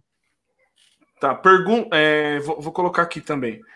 É, pergunto, pois, acaso Deus rejeitou o seu povo? De maneira nenhuma. Eu mesmo sou israelita descendente de Abraão, da tribo aí, de Benjamim. Uhum. Aí, ele está falando, Deus rejeitou o seu povo. Ele fala, não, eu, eu, sou, eu faço parte. Ele está falando, eu faço parte. Porém, Paulo é cristão. É aí que tá. ele tá, Paulo tá, o, o que eu entendo com essa passagem é que Paulo está falando o seguinte: Deus não rejeitou o povo para escolher outro povo. Não, Deus está trazendo a justiça dele. É o que nós, o que nós lemos em Romanos 11. Deus está Deus tá mostrando para o povo dele, o, o, Deus está mostrando para o povo ali, que é Deus que salva, que a justiça vem de Deus. Mas eles negaram, eles não quiseram aceitar a justiça de Deus. E, é, o Tiago fala Paulo... que hoje nem todo judeu étnico é povo de Deus. Paulo deixa claro isso. O verdadeiro israelita é o que se une à fé de Abraão, que é a fé no Messias, né? No verdadeiro Messias. É. E ainda Jesus diz, né? Antes que Abraão existisse, eu sou. Mostrando que já existia já o próprio Deus ali. Não é só o povo de Israel. Jesus chega a dizer: Abraão viu meu dia e se alegrou. É, se alegrou. Exatamente. Abraão, que é o pai dos israelitas, né? Uhum. Abraão viu meu dia. Vou pegar essa. Então, mas é, é que assim, é, o que, que, isso influencia na nossa fé no dia a dia, né? O que, que queria entender isso aí. Que que, o que, que vai, o que, que isso vai influenciar no meu dia a dia? Eu, eu acredito, eu ser um dispensacionalista ou aliancista. Olha, é complicado em falar, mas muitas coisas, biblicamente, ela é, quer dizer, a Bíblia toda é, é aliança. A Bíblia toda é aliança. Então, o aliancismo é, uma, é a, a cosmovisão mais bíblica que tem. Claro, dizendo corretamente, cara, é, é, é a cosmovisão bíblica. Porque Deus, Deus trata com o povo através de aliança. E é dessa maneira que, que enxergamos a bondade de Deus. É dessa maneira que enxergamos a, misericórdia de Deus sobre o seu povo. E a justiça também, né? Sim. Hum. Pois é. é. Bom, esse assunto, ah, ele, ele, vai, ele vai embora. Vou, vou deixar você concluir. Tem, tem, tem colocações que, que o Leandro está fomentando aqui no comentário que eu acho que vai, vai fomentando mais. Aí vai lá, Marcos. Não, é tipo assim, igual, você tá falando, vocês estão tá colocando assunto aí. Uhum. É, eu, não, eu não vim aqui para debater. Sim. Eu vim aqui para nós conversar, né? Eu, eu não, não, até porque eu não gosto de debate. Não acho isso legal, para mim, no meu ponto de vista. Não estou falando que seja errado, não. Estou falando que eu não gosto, particularmente. Não gosto de debate. Eu gosto de mostrar o ponto de vista e ver aquilo que é bíblico, analisar biblicamente as coisas e tal, e mostrar, né, cara, aquilo que eu acho, que, aquilo que eu tenho como ponto de vista correto, biblicamente falando. Então, é. Esqueci que eu ia falar outra coisa aqui agora. Você ia concluir o, o, o que você estava falando sobre a cosmovisão Jesus... aliancista tal. Isso. A importância, né?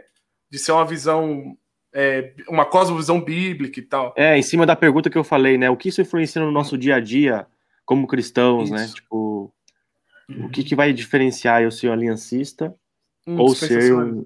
Exato. Ó, eu sei que não se encaixa muito, mas quando, quando eu era pentecostal, eu era dispensacionalista. Apesar de não estudar, nem, nem ter conhecimento sobre isso, né? Mas aquilo que nós que aprendemos ali no nosso no meio que estamos vivendo, a gente vai botando em prática no nosso dia a dia, vai pensando que é daquele jeito. Sinceramente, eu vivia desesperado. Eu vivia desesperado por ser dispensacionalista.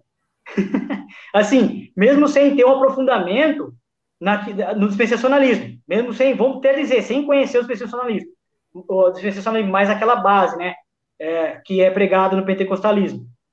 É, e uma coisa que eu sei que não vai entrar muito no, no, no contexto, mas é algo que, que eu vejo também, que é a questão de, de, é, de Romanos 5, que fala que a justificação é pela fé ali e tal. Uma pessoa, ali em Romanos, ele está mostrando, uma pessoa que não crê daquela maneira, ele não crê daquela maneira, ele, ele vive uma vida deprimida, ele vive uma vida sem esperança, uma vida angustiada. Eu sei que não entra no contexto aqui, mas é só para dar um, um exemplo. É, por exemplo, uma pessoa que acha que é salvo pelas obras, é, essa pessoa, ela, ela, ela comete um pecado, o que, que ela pensa? Que ela foi rejeitada por Deus.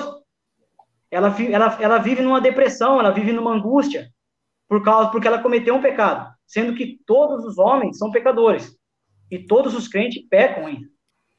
Então, quando, quando, ela, quando ela tem um entendimento, por isso que é interessante lá, o entendimento da justiça que provém de Deus, da justiça que provém de Deus, ela, ela, ela, ela tem esperança, ela tem, porque ela tem a boa notícia, ela sabe que ainda que ela caia, é, o Cristo já, já pagou o preço do seu pecado, Cristo já pagou a sua dívida, diante de Deus, a sua conta está quite, e não só quite, como também Deus ainda nos beneficia com seu presente, que é a justiça de Cristo.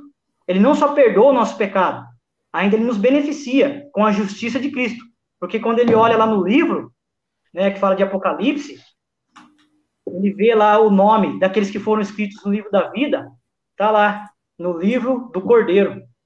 O livro do Cordeiro tá o nome daqueles que creram em Cristo. Então isso é maravilhoso. Não que a, o crente agora ele passa a viver em pecado, falar assim, não, como eu sou salvo, então agora eu vou passar a pecar. Isso sabemos. Uma pessoa que tem essa mente, ela tem uma mente de ímpia, né? Ela precisa se arrepender, se converter. Ainda que nós pecamos, mas de maneira alguma devemos desejar viver na prática do pecado. Isso é mal. Perfeito. Não entra muito no contexto, não entra muito no contexto aqui. Porém, eu estou dando só um exemplo de que quando a gente crê em algo que é diferente daquilo que de fato é bíblico, a gente passa a viver uma vida é, estranha. Entende? A gente passa a, a ter uma consequência na nossa vida. Agora, na questão do, de, do dispensacionalismo aí, não vou, te, não vou saber dizer agora de fato, cara, o que é. Até porque tem muitos, que, muitos crentes que são crentes, claro, óbvio, que são dispensacionalistas e creem dessa maneira. É, é até o, o, engraçado que o debate aqui no, nos comentários, a conversa meio que concluiu assim, né? O, tá aqui o Thiago, o Leandro, o, inclusive, se vocês não são inscritos aí no canal, por favor, né? se inscreve no canal, já deixa o like aí no vídeo e, e apoia esse, esse projeto aqui e vem participar também uma hora dessa. O, ele, o Thiago fala, né, que ele crê no final, ele crê no final em uma conversão em massa do povo judeu. É, o Alexandre falou que o debate é bom. E aí, acho que respondendo a pergunta do, do Rivan, o Leandro falou que ele acha que não influencia em nada, mas a circuncisão não é batismo, isso não é. Já não tô de brincadeira, né? Dando risada aqui. Aí o, o Tiago falou: a circuncisão não é batismo, lógico, mas ganha a mesma conotação e simboliza a mesma coisa. Suas semelhanças são gigantescas. E colocou as palminhas. e aí o Leandro termina falando: é papo para uma outra hora, mas concordamos no evangelho, então somos irmãos em Cristo. tá bom. A maneira clássica de enterrar. É. é. Mas legal. Olha, então agora, para a gente poder dar uma, uma, uma guinada no, no podcast assim, é, quero saber, Marcos. Cara, Cristo te encontrou. Como que foi esse encontro e o que que mudou dali para frente? Cara, foi maravilhoso, né? É, Fala para nós. Eu sei, que, eu sei que o meu testemunho não vai levar ninguém à salvação, mas eu vou, eu vou dar, dar um resuminho aqui, algo para que aqueles que estão me ouvindo aí saber, pelo menos quem eu era, o que Cristo fez na minha vida, né? É, Cara, pode colocar a tela aí do normal aí que fica melhor. Sim, sim, sim. eu, vou, eu, vou, eu vou fazer uma dinâmica aqui. É. É. Vai lá. É assim. O cara se sente abandonado, minha... né? É. A minha conversão, a minha conversão foi dentro de um bar. A minha conversão foi dentro de um bar. Eu estava eu tava no bar bebendo. Eu vou, vou falar do dia do dia que assim que eu acho que foi o dia que, que Cristo me chamou. Eu estava no bar bebendo, chegou um amigo meu, antigamente, né? É, antes de, de, de, de, ele ser crente e tal, ele chegou, entrou no bar e foi comprar cigarro. E aquela visão que todo mundo tem e tal, que fumar, beber, pecado, tal, outro, isso aí também é outra questão. É... O Fernando acabou de comentar aqui, Marcos. Senta que lá vem história. e ele gosta de história. Aí eu, eu falei para ele, né, para esse amigo meu aí, falei para ele, é, ó, oh, você é crente e tá comprando cigarro. Que crente que é você? Eu falei para ele, né? É, debochando dele mesmo. Sim. Aí ele falou, aí ele falou, onde ele falou, não, eu tô comprando cigarro pro meu pai. E de imediato ele, oh, vamos na igreja comigo. Vamos na igreja comigo. E na hora eu aceitei. Falei, vamos. e assim, muitas pessoas já tinham chamado eu para ir na igreja antes. Muitas. Eu sempre negava. É, eu até gostava de coisas diabólicas, assim, né? Na visão ímpia. Eu gostava de, de fazer coisas maus, má mesmo. Gostava de fazer. Eu era traficante. Eu, ah, não tô, não tô falando isso aqui para me orgulhar, porque isso daí é, é pecado, é época que eu vivia na depravação total, total da minha carne. Então, não estou falando isso para me exaltar. Só quero falar quem eu era. Eu era traficante, eu era assaltante e homicida. Tudo isso daí. Eu vivi uma vida de impiedade. Eu cresci no meio do tráfico. Eu cresci no meio do tráfico. O meu pai era traficante e assaltante. A minha mãe era traficante. O meu pai morreu, eu tinha quatro anos. Meu pai morreu roubando. E eu cresci sem pai, cresci numa vida, numa família desestruturada. Eu cresci numa família desestruturada. E foi aonde que eu não via outra solução a não entrar também para essa vida. Desde pequeno, passando necessidade, passando fome, tinha que roubar para comer, pedir comida na rua e tal, olhar carro, fazer muito dessas coisas. E foi onde eu fui crescendo e, e com mais ódio e ira cada vez mais no coração e desejando ódio cada vez mais, até que eu cheguei na prática de homicídio, matei e queria, desejava matar cada vez mais, cada vez mais, e, e vivendo, querendo, querendo fazer parte de, tudo aquilo que era pior no crime, envolvido com o crime de fato, né? Eu falo assim, o crime, quando eu falo crime, eu estou falando da, da facção PCC, não, eu não fazia parte do PCC, mas eu andava junto com o PCC. É, e eu, eu ia fazer parte, porém, eu, eu, quando eu andava junto, eu era menor de idade, ainda não tinha o tempo para poder fazer parte. E eu já fui preso, já fui preso umas sete vezes. Eu até perdi as contas, porque foi muitas vezes mesmo. Mas que eu fiquei preso foi três vezes na FEBEM e uma vez na cadeia. Foi o que eu fiquei preso. E, e assim, e de tudo isso daí, Deus, ele teve misericórdia da minha vida. Ele ele mostrou para mim, né, através de um, de um homem pecador dentro de um bar. Eu necessitava dele. É, foi dessa maneira. Antes disso, antes disso, aconteceu algo comigo. Eu Estou falando isso aqui, não quero escandalizar, só quero, vou citar a minha impiedade. Eu dei um tiro no peito da minha esposa, varou o peito dela, pegou na minha perna, arrebentou minha perna. Eu fiquei pior do que ela. Eu fiquei pior do que a minha esposa. A minha esposa perfurou o pulmão, passou um centímetro do coração dela, perfurou o pulmão dela, a bala varou, pegou na minha perna, cortou a minha femoral, né? A minha artéria, cortou a minha artéria, quebrou o meu fêmur e cortou o nervo. Se eu não me engano. Acho que é isso o nervo. E assim, e ali eu fiquei é, internado, sofrendo, passando por angústia, porque eu perdi muito sangue do meu corpo, porque você sabe quem perde, quem corta a artéria, é poucos, poucos minutos está morto. Porém, Deus teve misericórdia de mim e me sustentou. O que, que acontece? que os médicos disseram que a bala cauterizou a veia Nossa. e não deixou e não deixou que, que, que saísse todo o sangue do corpo. Então eu perdi muito sangue, muito. Eu fiquei com anemia profunda, deu várias complicações, me deu trombose, porque a minha perna não circulava sangue, porque os médicos foram descobrir depois de sete dias que eu estava internado. Os médicos descobriram que, que, que tinha cortado a minha artéria depois de sete dias que eu estava internado, porque eles foram abrir a minha perna para fazer a cirurgia do fêmur. Então, ali eles viram que a artéria estava cortada. E foi onde que já me entubaram e chamaram os vasculares e para fazer a cirurgia da, da veia. E aí fez o enxerto, tirou a veia da perna direita, passou para a perna esquerda, né? Artéria, artéria. Da perna direita passou para a esquerda. Da onde que, que fez? Trocou a artéria ali. É, e minha perna, ficou sem circulação. No mínimo, era para mim ter perdido a perna. No mínimo, era para mim estar tá morto por causa de um acidente desse. Se tem algum médico ouvindo, ele pode explicar, porque o próprio médico que, que, que me atendeu disse para minha mãe que minha mãe foi um milagre. Disse para minha mãe se minha mãe não cresce em Deus, para ela passar a crer, porque foi Deus que salvou minha vida. O próprio médico disse isso.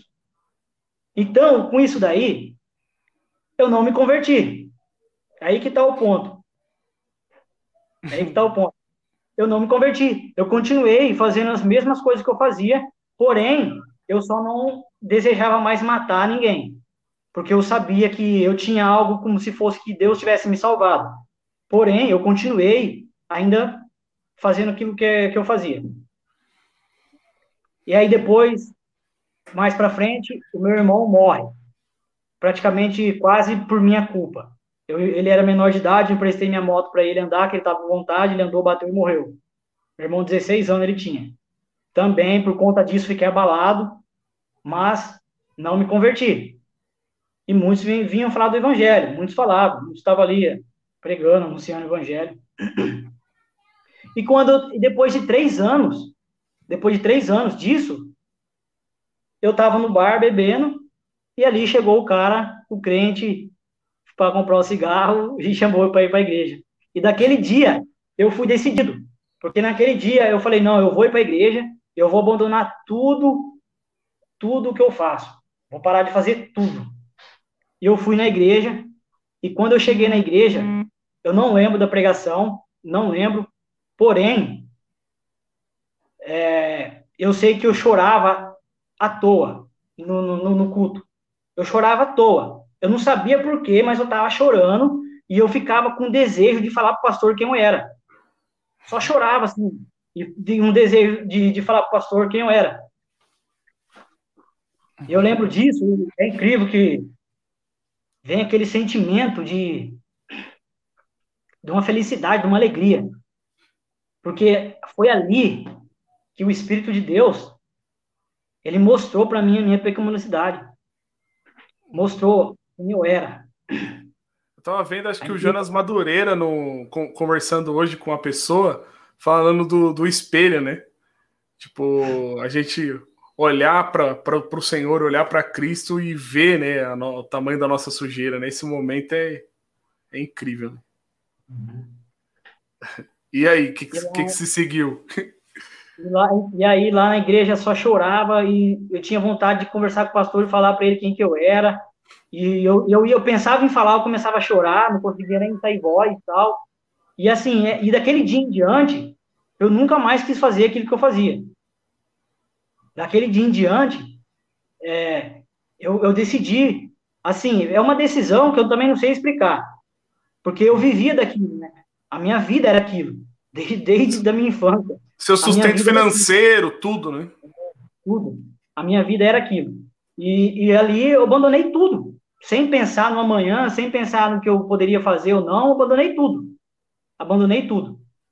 E as pessoas vinham em casa, perguntavam para mim, e aí, vamos, vamos tal? Não, não, não. Ô, louco, mas você, cara, tal. As pessoas falavam desse jeito. As pessoas me viam na rua, falavam, Marcos, é verdade, você tá indo pra igreja, assim? Ô, mas, cara, eu, eu pensava, pensava em qualquer um poderia fazer isso, mas você?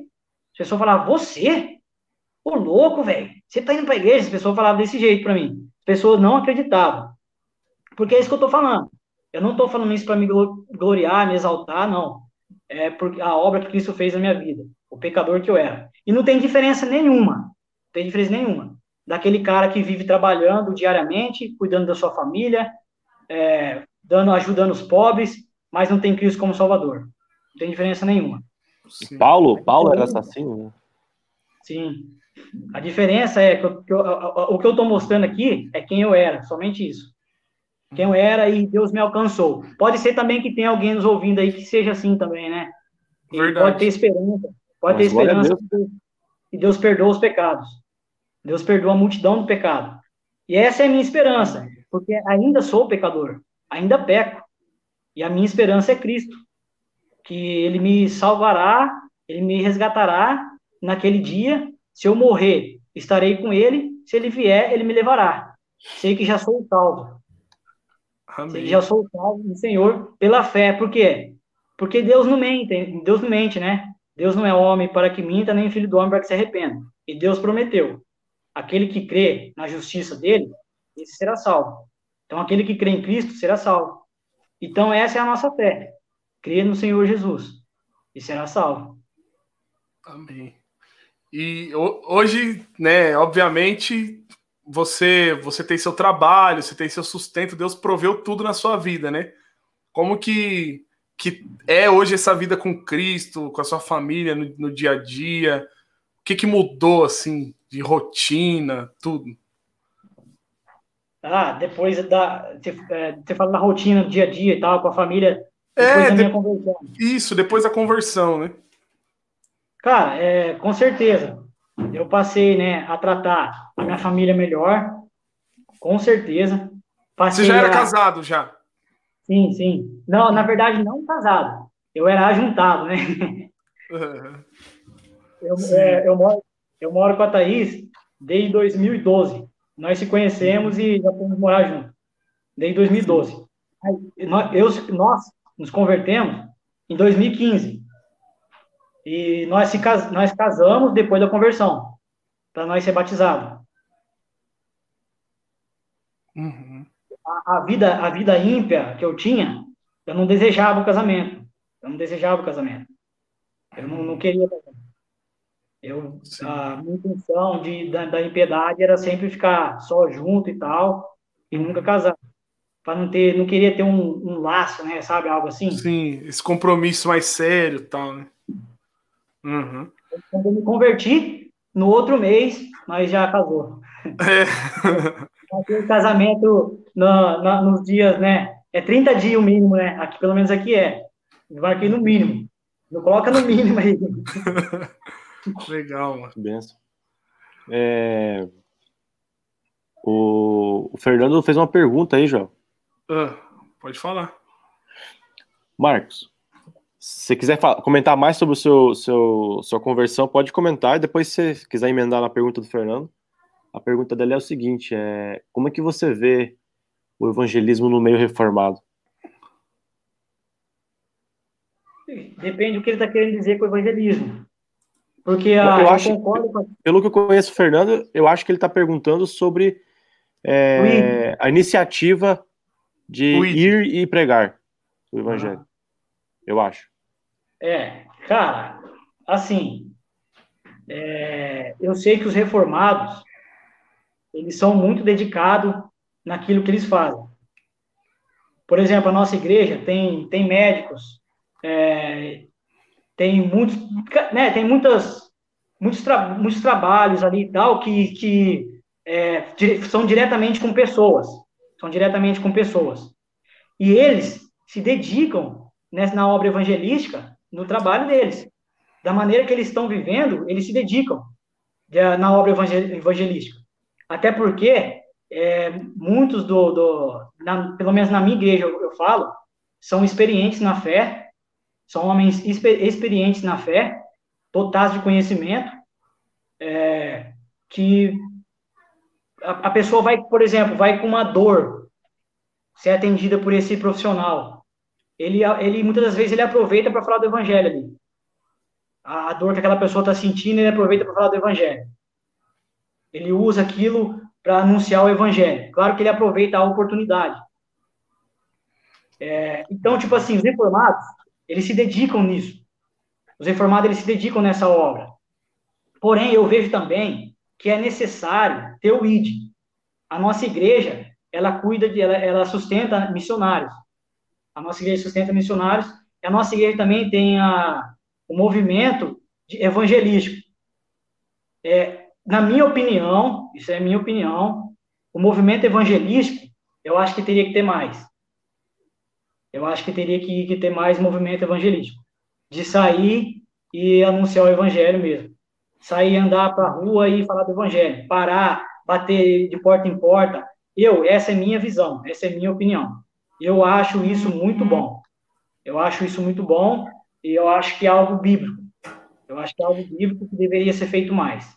O que, no meio reformado.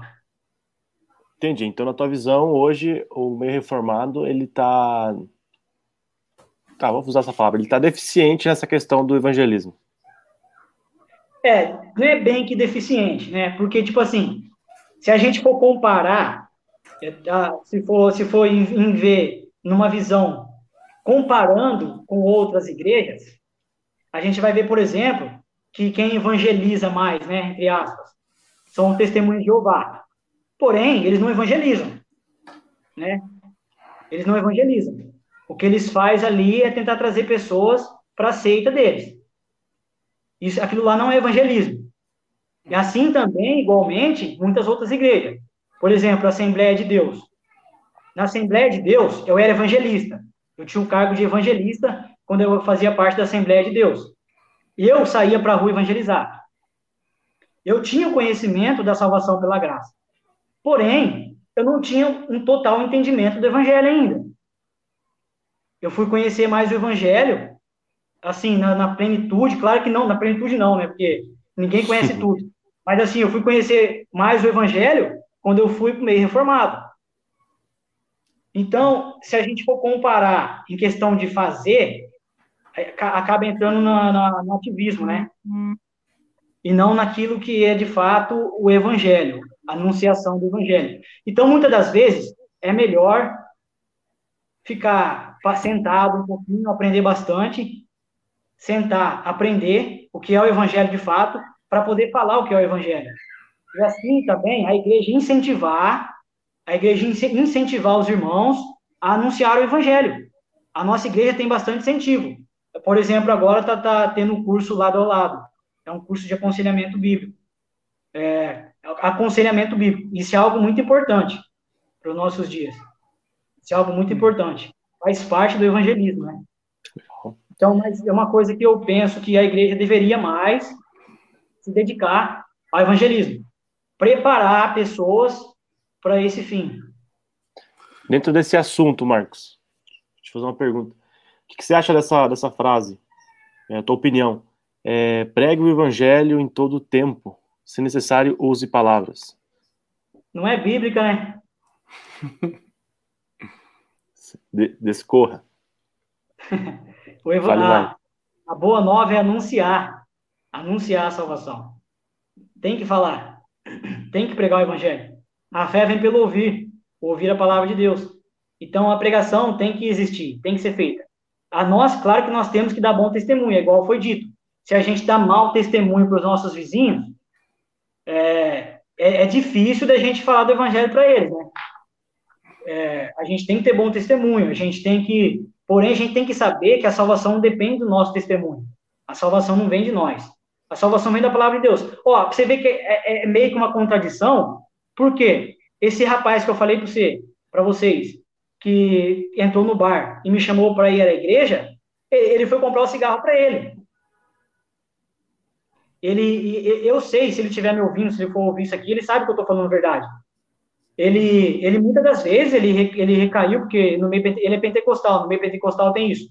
Ele, tipo assim, tem a recaída e fica, e fica na, nas drogas, sabe? E depois ele volta para a igreja e tal. Você, ó, ó quem Deus usou para me chamar. Não que ele seja menos do que eu, não, não estou querendo dizer isso. Mas estou querendo dizer que por mais que ele estava dando mau testemunho, a Deus usou ele para me chamar. Não que, não que a gente tenha que dar mau testemunho. Não, a gente tem que dar bom testemunho. Somos servos de Cristo. Devemos ter o desejo de parecer com Cristo. Devemos ter o desejo de imitar a Cristo. Devemos querer parecer com o nosso Senhor. Claro. Muito bom. Ô, ô Marcos, você, você falou que foi evangelista na Assembleia de Deus. A gente sabe também, pela amizade, que você começou a congregar numa, numa quadrangular, que também é uma igreja pentecostal. Cara, você, você lembra assim qual foi o ponto-chave que te fez sair do meio pentecostal e passar a congregar junto dos irmãos reformados? Leia a Bíblia. É. não, tô, cara, eu não tô brincando, tô falando sério. Eu sei que parece, eu sei que parece uma brincadeira, assim. Não, não é, não é, não, não, a gente não acha que é brincadeira. A gente, a gente, é, a gente é, é só, gosta gente de ouvir. A gente gosta de ouvir, a gente gosta de ouvir, porque é, é tão simples, né? Daí, tipo, é, chega, chega a ser engraçado. É. ó, Você lembra qual foi? Você já ouviu falar em ponto de inflexão, tá ligado? Aquela hora que você tá na bifurcação, assim. Você lembra qual foi esse ponto de inflexão para você sair do, da igreja pentecostal e passar a congregar numa igreja reformada? É como se perguntasse assim: o que, que você fez para matar a sede? O cara fala: é, bebi água. Mas é. todo mundo tá bebendo outra coisa para matar a sede, bebendo é, coca. Estão bebendo Coca-Cola. É, então, assim, ó, é, ó, sinceramente, os pentecostais não leem a Bíblia. Não estou generalizando, porque claro que tem, mas pelo menos no, na onde eu é, da, de onde eu vim, pelo menos da, da, do meio que eu vim, e eu não participei só de uma igreja pentecostal. Eu, uhum. eu fui em várias igrejas pentecostais. Eu fui em várias. Legal. Eles não liam a Bíblia. Por que, que eu falo isso? Porque tudo que o pastor falava, ou algum pregador falava, o povo concordava. O, o, o, pregador falava uma coisa não bíblica, o povo concordava, o povo dava glória a Deus. Então, é, eles não liam a Bíblia. É, qual a visão do, do pentecostal na leitura bíblica? É, eles lêem um versículo por dia. É, eles lêem um versículo ou só lê quando ele vai pregar. Lê uma passagem bíblica quando vai pregar para saber da história, daí para poder falar uma historinha, sabe? Para contar uma historinha. O azeite da, da a botija da viúva e tal. É sempre nessa pegada. Então, e quando, é, algo interessante que eu creio que foi Deus que me conduziu, com certeza. Eu me converti na igreja quadrangular. Foi o primeiro dia que eu fui na igreja, foi na igreja quadrangular. Foi a igreja que eu me batizei. Ali, ali, o pastor daquela igreja, ele é, que não é pastor, né, que é um obreiro, é, mas que conduz como, como um pastor a igreja, ele, ele já tinha sido presbiteriano. Ele era um homem que já tinha sido presbiteriana. Não sei se ele, foi, se ele teve algum cargo na presbiteriana, porém, na quadrangular ele era pastor. E ele dizia que já, que já tinha sido presbiteriano. Então, ele, ele me incentivou desde o início, ele me incentivou desde o início a ler a Bíblia. Ele fez eu fazer uma promessa de ler a Bíblia todos os dias. Que e eu massa, fiz. Né, cara, e eu fiz e fui. E li a Bíblia todo dia. Todo dia eu lia a Bíblia. Nem que fosse três capítulos por dia ou um capítulo por dia. Mas todo dia eu lia a Bíblia. Geralmente eu lia cinco capítulos por dia. Então, nisso daí, eu fui lendo, comecei do Antigo Testamento, fui conhecendo a história e tal, fui indo, fui indo, fui indo. Até quando eu cheguei no ponto é, do Novo Testamento, onde que vem mostrar muitas doutrinas, né? É, eu, eu, eu, já, eu já estava em, igreja pentecostal, em outras igrejas pentecostal. Eu fiquei pouco tempo na, é, na quadrangular, porque eu tenho um tio pentecostal, ele veio até mim e falou assim, ó, sai, sai dessa igreja, vamos para minha igreja. Essa igreja aí é, é fria, essa igreja não tem fogo. E eu, novo convertido, não sabia de nada. Eu fui com ele. E eu fui com ele, eu vi o cara rodando no púlpito, e eu falei, aquilo ali é poder de Deus. E eu era novo ainda. Eu estava lendo a Bíblia, porém eu estava lá no comecinho ainda. Eu era bem novo ainda de convertido, tinha meses. E eu fui com ele, saí da, da quadrangular sem falar nada do pastor e fui para para pentecostal, né, para uma assembleia, vamos dizer assim. E lá eu vi isso daí e tal, comecei aí, como ele era esse, esse tio meu é presbítero, né? Vamos dizer assim, para mim ele não é presbítero, mas ele ele tem o título de presbítero na assembleia. Ele ele prega então tipo assim toda semana, todos praticamente quase todos os dias, ele está em uma igreja diferente porque o, meio pentecostal é assim. E aí eu ia com ele. Então, todo dia eu estava numa igreja diferente. Eu participava de vigília, é, eu fazia tal, muitas coisas ali, junto com ele. Aí foi na onde que eu comecei a chegar em doutrinas bíblicas, né? Comecei a ler, lendo ali, tal, vendo. E aí foi na onde que eu via que aquilo que estava acontecendo no meio pentecostal não era bíblico. Aí eu já começava a colocar a dúvida na minha mente. Peraí, mas está escrito uma coisa na Bíblia o cara lá tá falando outra. Aí eu já comecei a ficar nisso daí. E fui lendo, fui lendo. Aí eu comecei, como eu estava lendo a Bíblia, eu não aceitava qualquer coisa que os pastores falavam, eu não aceitava qualquer coisa que as pessoas vinham falar para mim. Então, eu comecei a mudar de igreja. Já comecei a mudar de igreja nisso daí. Aí, a última igreja que eu parei foi uma Assembleia de Deus, é, que ela é de São Paulo, uma Assembleia de Deus brasileira. Foi, foi a igreja que eu mais me identifiquei no meio pentecostal, porque ela, é ela é uma igreja tranquila. O pastor não, não, não, ele próprio em si não ficava, não falava em línguas. não dava profecia. Ele deixava os outros fazer isso na igreja, mas o pastor próprio da igreja não fazia isso. Então era uma igreja mais tranquila. Então eu já gostei, porque eu tava, eu estava lendo a Bíblia. Só que ali também comecei a ver muitos e muitos erros. Comecei a ver muitos erros. E foi na onde que eu comecei a questionar o pastor, porque eu gostava da igreja. E lá, e nessa igreja que eu me tornei evangelista, eu pregava na igreja, por mais sem ter entendimento, pode se colocar desse jeito, eu pregava. É, e ali foi lendo a Bíblia, eu pregava aquilo que era Bíblia, o que eu achava, pelo menos, né?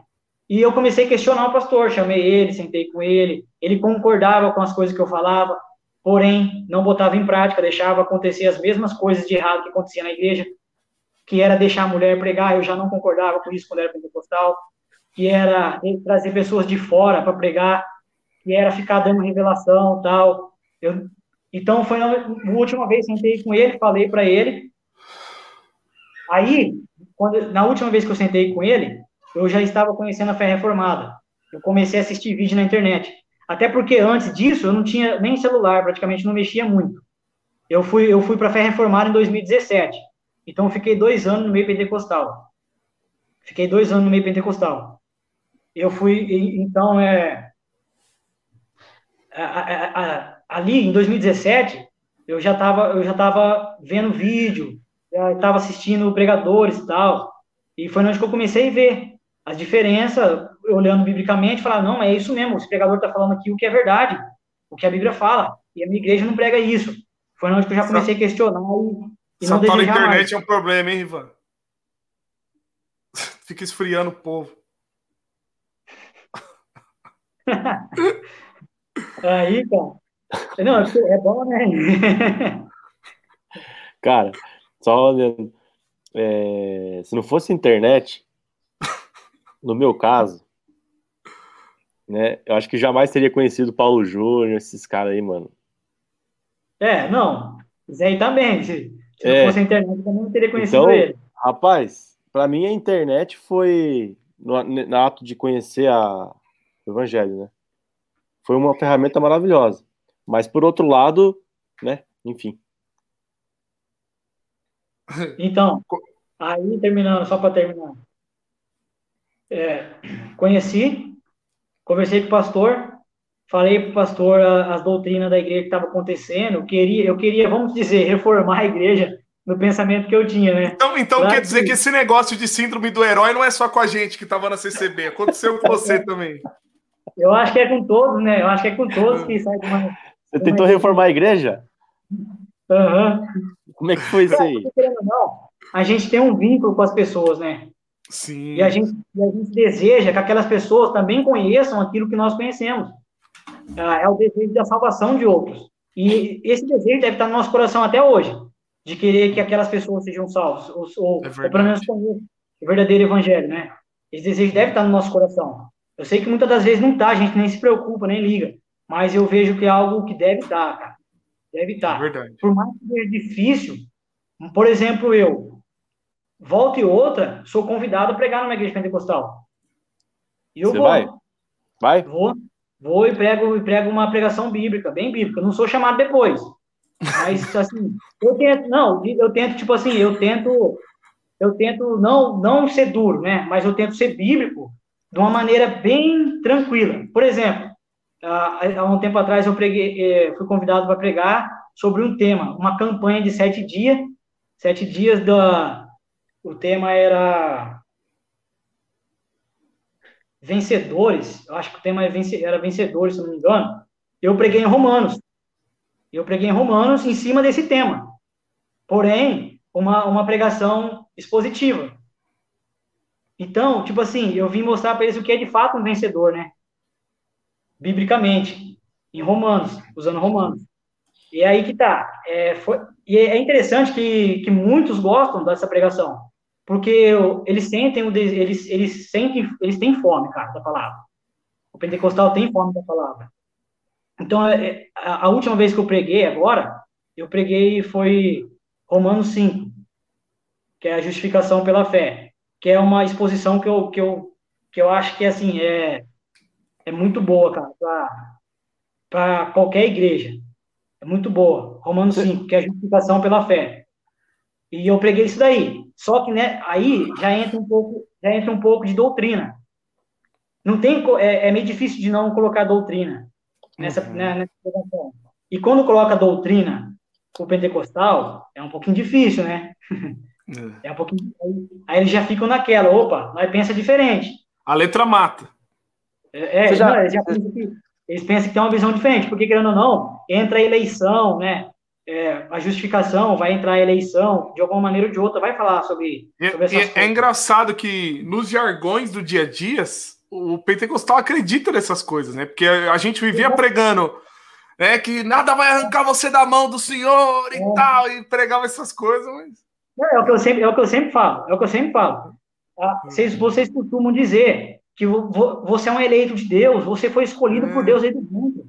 Aí como você vai ser contra a própria Bíblia que está falando? Você é, entra em contradição pelo aquilo mesmo que você fala. Sim. É, você, vocês já conheceram algum, alguém, né, que na alegria de conhecer o Evangelho, né, ou pela internet, ou por alguma pregação, é a fé reformada, é, tentou mudar a igreja local e, e, conseguiu? Ou influenciar, né, talvez? É, eu, eu tive uma experiência assim, de tipo, bem rasa, de tipo assim, falar coisas da, das escrituras para o líder máximo lá da, da região, tem dia 14 municípios, e ele replicar na, na tribuna, igual mais ou menos o que o Marcos fazia com o pastor dele lá, ele falava, o cara concordava, mas não aplicava na prática da igreja, mas às vezes o cara cita na, na pregação alguma coisa que você falou para ele numa conversa. E isso te dá até uma certa esperança de que pode haver alguma mudança. Mas, assim, muito raso, muito, muito fraco. Eu nunca cheguei nem perto disso. E eu, eu não conheço é, uma comunidade que conseguiu. A, a, única igreja mais próxima que eu conheço é a, o, a Aliança do Calvário, né, do Paulo Júnior, que era uma igreja pentecostal e que é, aderiu a uma confissão de fé reformada, né? É uma confissão de fé batista, mas é, é uma confissão partiu... de fé reformada e eles estão há alguns líder, né? anos né? em reforma, né? É, partiu do líder. Agora, um membro mudou a igreja, assim. Nem Lutero, né? Nem com Lutero aconteceu isso, né? Ó, mas falar uma coisa. É, eu, no meu ponto de vista, se eu tivesse ficado na Assembleia, talvez mudaria. Por que, que eu falo isso? Não por mim, mas porque o pastor, ele gostava muito de mim e ele deixava o público na minha mão. Ele deixava o público na minha mão. Porém, porém, eu precisava de alimento. Hum. Tinha como ficar, eu continuar ali. Eu precisava Isso é duro, né, cara? Eu, tava, eu estava necessitado de alimento. Eu estava necessitado. Eu procurava uma igreja toda semana, toda semana eu procurava uma igreja que pregasse a Bíblia. Toda semana, até que eu achei a aliança. Eu já fui em muitas presbiterianas em Limeira. Já fui, antes de ir para a presbiteriana, eu fui numa metodista, uma metodista falava muito boa. Irmãos crentes, homens piedosos, muito boa. Porém, a teologia, eu não concordava com a teologia, eu não via que era algo bom e tal. Então, eu fui, e eu fui em muitas presbiterianas, em muitas presbiterianas eu fui em Limeira. E até que eu encontrei a aliança e vi que a aliança era a igreja mais próxima da Bíblia, até no meu ponto de vista. E foi na, onde na região, né? É. E Cara, é. Então, tipo assim, se eu tivesse ficado lá, na igreja, eu poderia, poderia ser que a igreja melhorasse. E, e como Mas foi é essa última conversa com o pastor lá? Tipo, você, ele chegou a discutir, ele tentou te persuadir, ficar, tipo, ô Marco, fica aí com nós. Não, é assim, é, uma, eu não queria deixar ele chateado e tal, né? Eu fiquei meio assim com isso. Eu fiquei meio assim. É, porém, mas pelo fato de eu ter falado com ele, e ele ter concordado com a minha ideia e ele não botar em prática, ele continuar deixando as mesmas coisas acontecer na igreja, eu vi que ele não estava dando, não estava se importando. Pensei assim. E que, que eu fiz? um compromisso ali, né, com a verdade, com as escrituras. É, eu tinha, eu tinha o desejo de, de fazer curso de, de teologia, de seminário e tal, e eu já saí de lá, e, tipo, não, nem tinha saído ainda, mas eu, ele, ele já sabia desse desejo meu, ele já sabia disso, e ele mesmo indicou eu num, é, num seminário é, presbiteriano que tem aqui na cidade, que é da presbiteriana fundamentalista. Ele mesmo me indicou. E, por incrível que pareça, esse pastor, ele fez seminário aí, cara, ele fez o curso nesse seminário. Há muitos, muitos anos, acho que há 30 anos atrás, acho que ele fala. Nossa. Porém, porém ele, é, ele é pentecostal. ele é pentecostal. E então, quando eu saí, eu falei para ele que eu iria estudar. Quando eu, quando eu conheci a Aliança, a Aliança tinha o, a, o culto e, e, a escola dominical na sequência, e a escola dominical na Aliança é como se fosse é como se fosse uma aula de teologia. É como se fosse um curso de teologia ali, porque tem módulos e tal. É, então é como se fosse um curso de teologia. Então eu já falei, eu comecei na Aliança e falei, ó, eu estou estudando, estou numa igreja que eu estou fazendo um curso de teologia e estou lá, eu quero aprender, preciso aprender a palavra. Amém, irmão, amém, e tal. Falou isso aí para mim. Hum. E ficou por isso mesmo. Ó, cara, pra vocês terem noção, sabe o que ele falou um dia no púlpito? E eu era pentecostal ainda. Hum. Ele disse que o diabo matou Jesus na cruz. Eita! Cara, eu fiquei louco da vida quando ele falou isso aí. Eu fiquei doido. E um dia, e um dia eu preguei lá, depois que eu saí, e eu, eu mostrei, eu mostrei biblicamente que ele estava errado. Não falando que ele estava errado, mas mostrando o contrário, né? Sim. Pregando. Eu pensei, ele falou isso para as pessoas, as pessoas acreditaram. Agora eu tenho que mostrar o, o, que a Bíblia fala. Eu mostrei biblicamente, quando eu preguei, eu mostrei essa questão aí da, da morte de Cristo.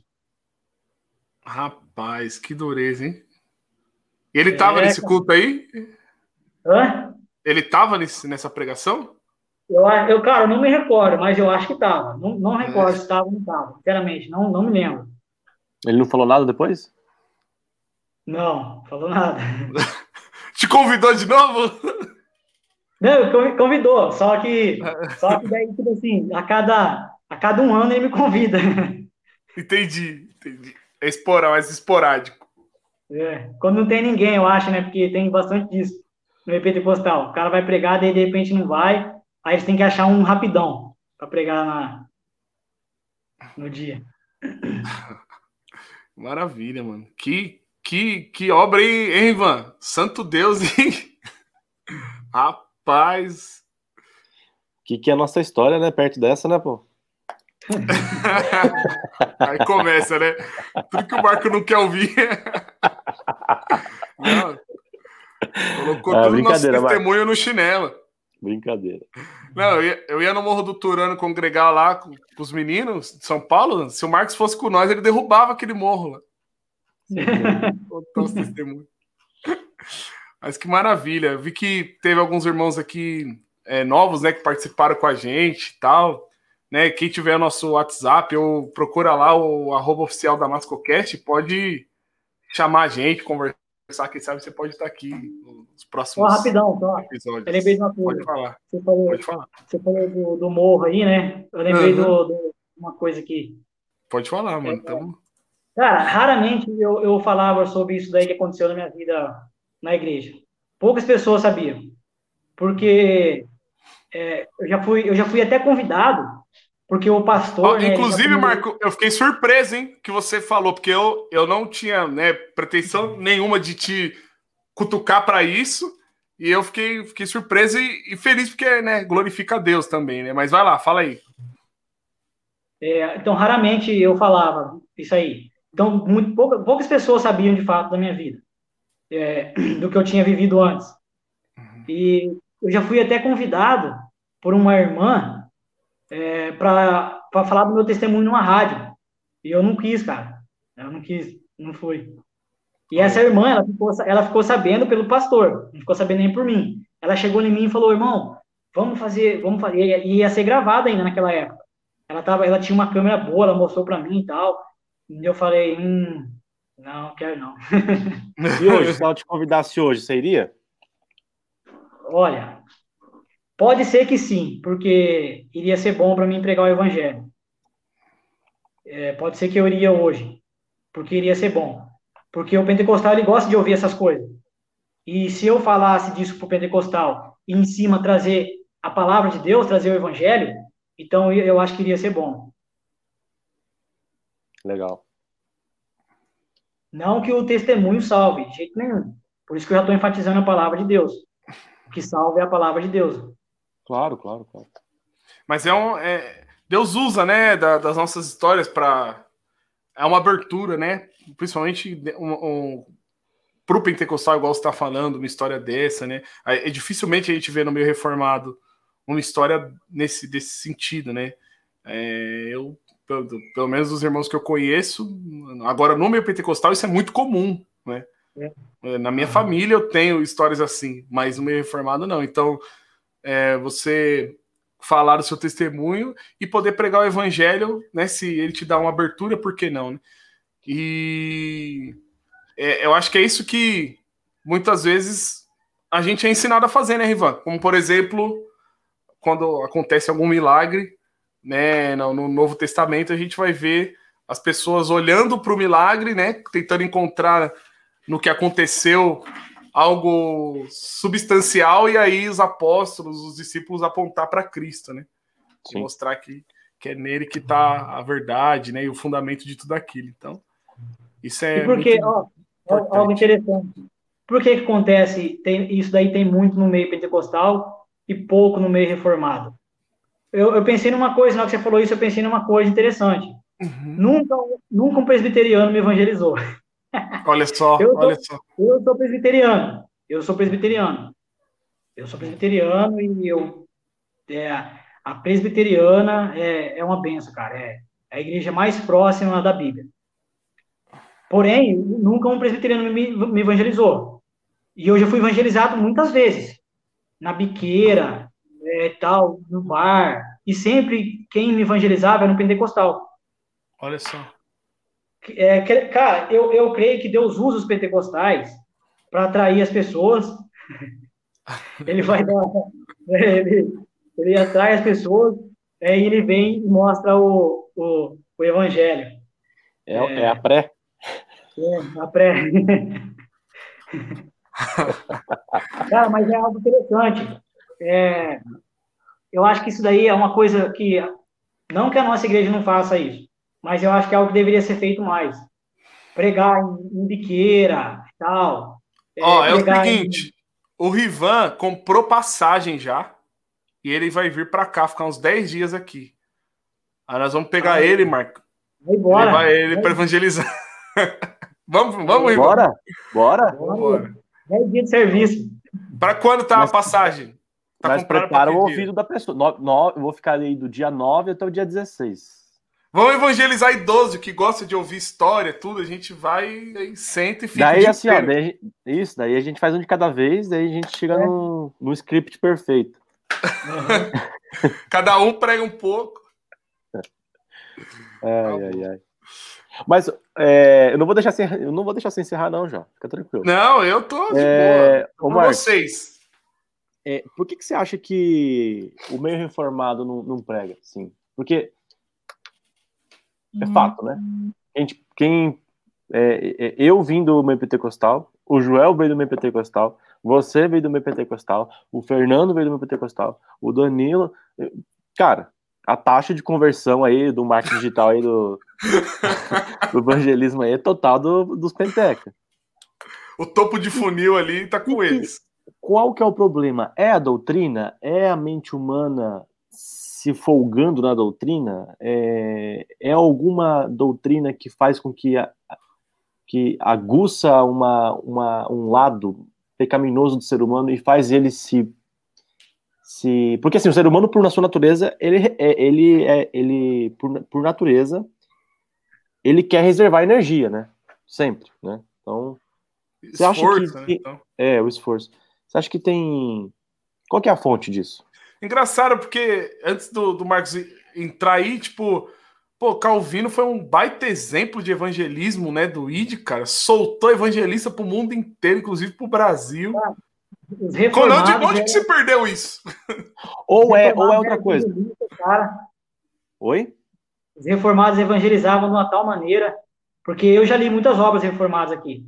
Eu, uh, eu, eu, acabei, eu acabei de ler é, Vivendo para a Glória de Deus, Joel Bick. Ele conta a história dos reformados. É, é, cara, é muito bom. Para quem quer conhecer a fé reformada mesmo, a doutrina no culto, o que, que é o culto reformado, quem foram os reformadores, o que, que qual é a vida, o que, que eles viveram, o que, que eles fizeram, porque mostra que eles viveram para a glória de Deus esse livro. Cara, esse livro é muito bom.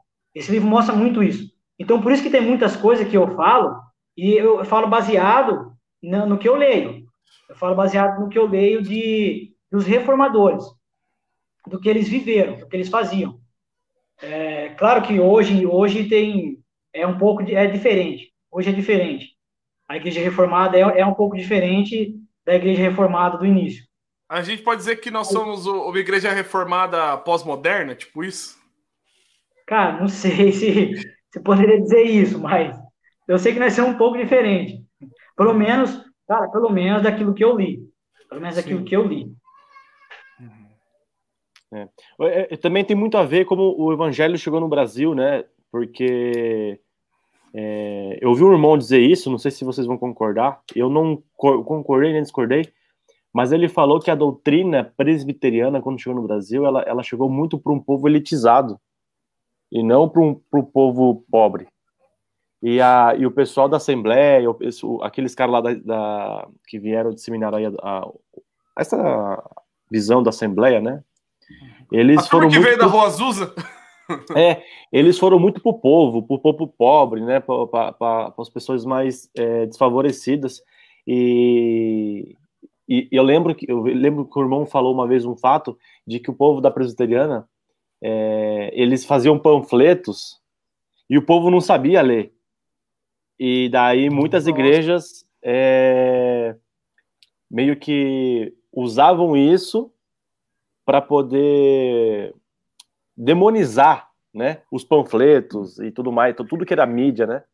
Então, me parece que também tem um contexto histórico aí, né? Não sei, não, não tenho muita certeza sobre isso, não parei para estudar isso, mas me veio essa informação aí picada, né? Meio picadinha, uhum. e eu acho que tem alguma, talvez alguma coisa a ver com isso também, né? Não sei. É, eu, eu, eu morei em São Paulo, na capital, morei no Rio Grande do Sul, morei um tempo no Paraná, né? Fui para o Rio de Janeiro.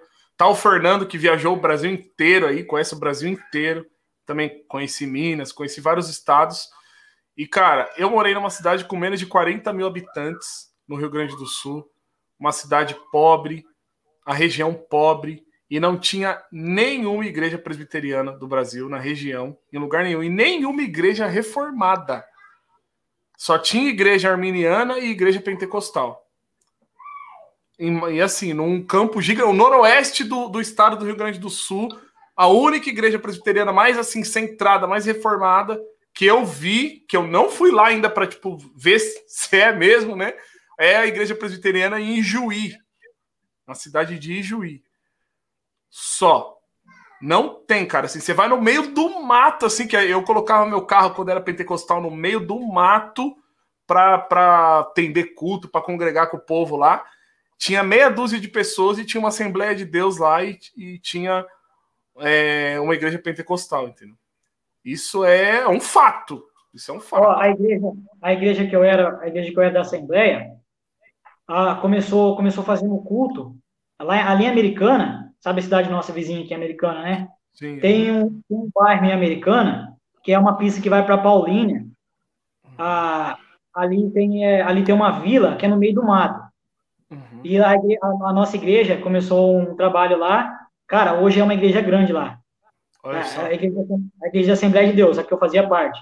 A última que eu fazia parte. Hoje é uma igreja grande lá. E tem vários membros lá. Eu já preguei lá nessa igreja. Tem vários membros lá igreja. E é no meio do mato, a igreja é no meio do mato. Pois é. Ó, o, o ponto de vista, os reformadores, eles não queriam, igual você falou, a questão que as pessoas não sabiam ler, né?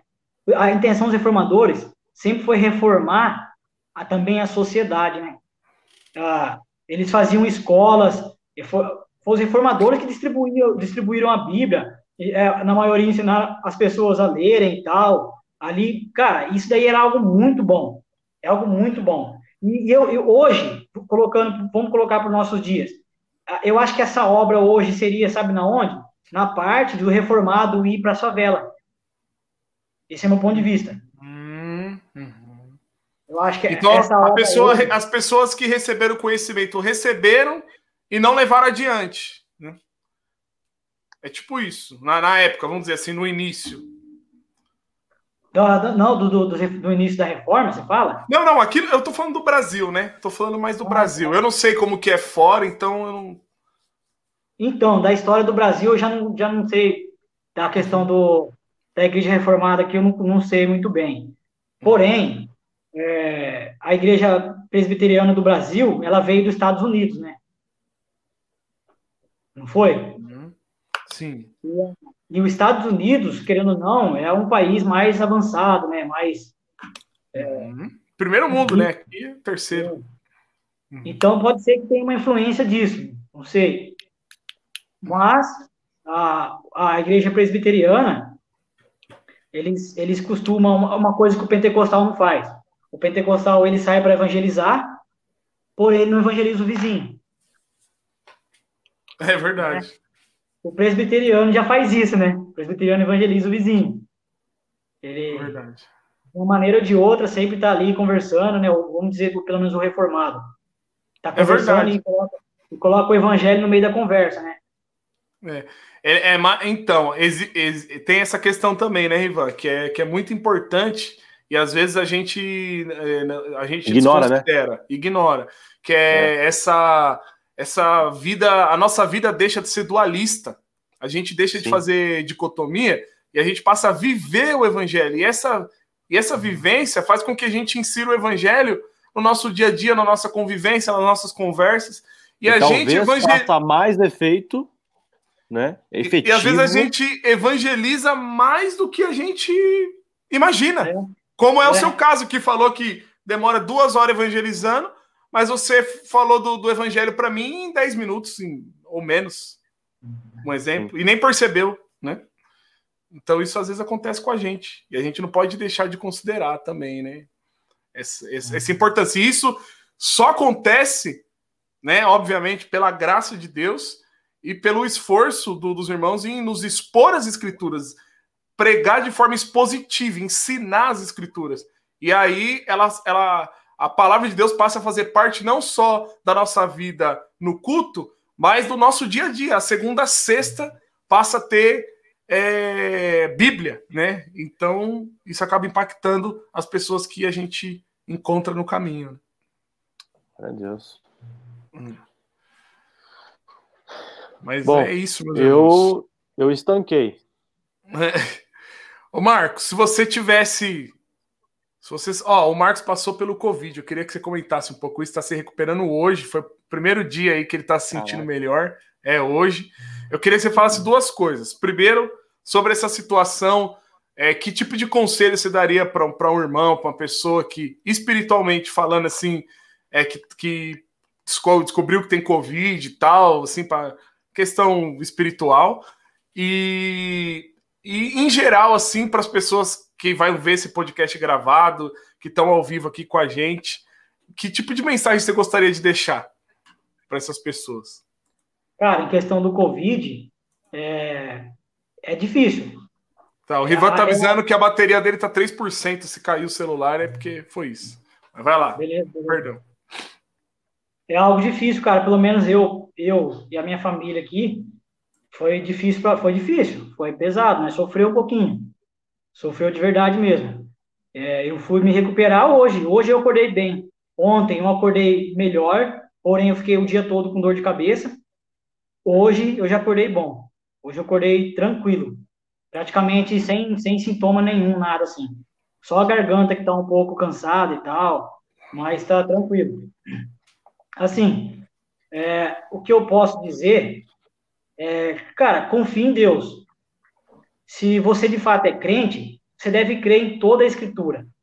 Você deve crer na Escritura, na totalidade da Escritura. Tudo aquilo que Deus disse na Escritura, devemos crer. Aquilo que está escrito, devemos crer. Então, confie em Deus. Se você tem medo da morte, reveja. Claro, muitas pessoas têm medo da morte, mas reveja. Reveja isso analise biblicamente, ore a Deus, porque é algo que o cristão não deve ter, é o medo da morte.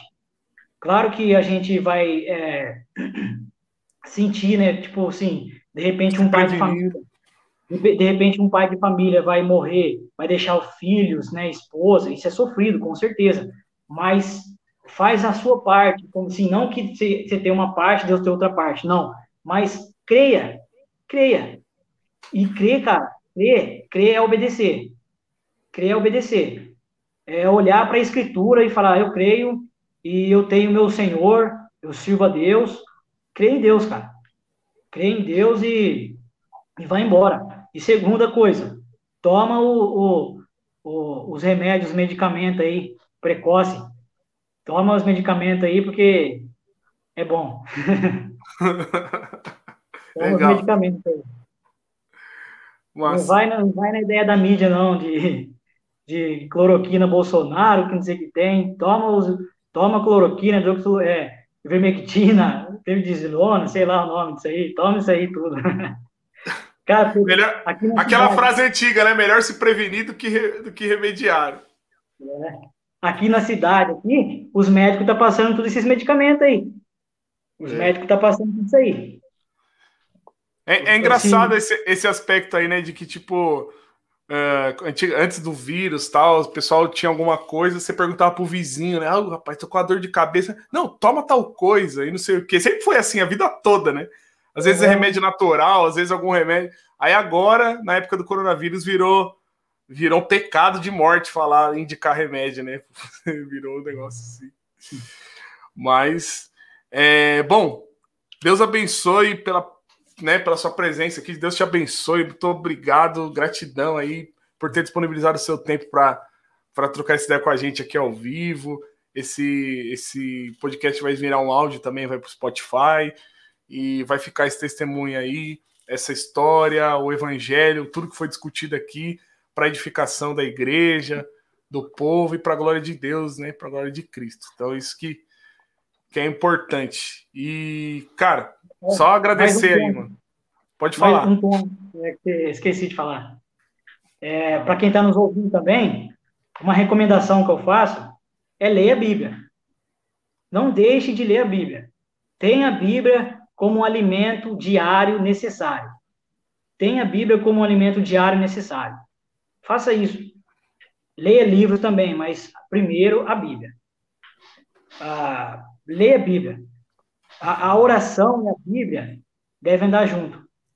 É como um pregador disse, não lembro, não lembro quem, mas é como se fosse duas asas de um passarinho, né? Sem uma não consegue voar. Então é as duas, a Bíblia e oração.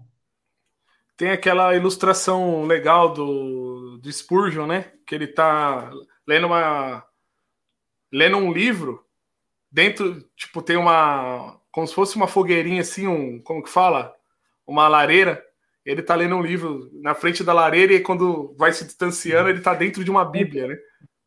Dá que dá uma olhada. É, leia muitos livros, mas não Aí, ó, olha aí. Que massa. É isso aí. É Leia muitos tá livros, mas não saia da Bíblia. É isso.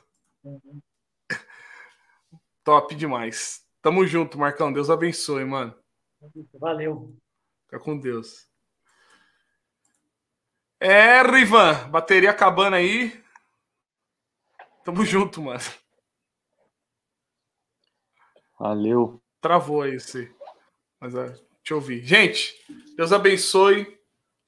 Tá, tá, pela tá, presença. Quem tá não é aí? Se inscreve no canal, deixa o like. E semana que vem nós estamos aí. Talvez, Deus quiser, vamos ter um evangelista, Rivan, semana que vem com nós. Tá lento? Tá um pouco lento.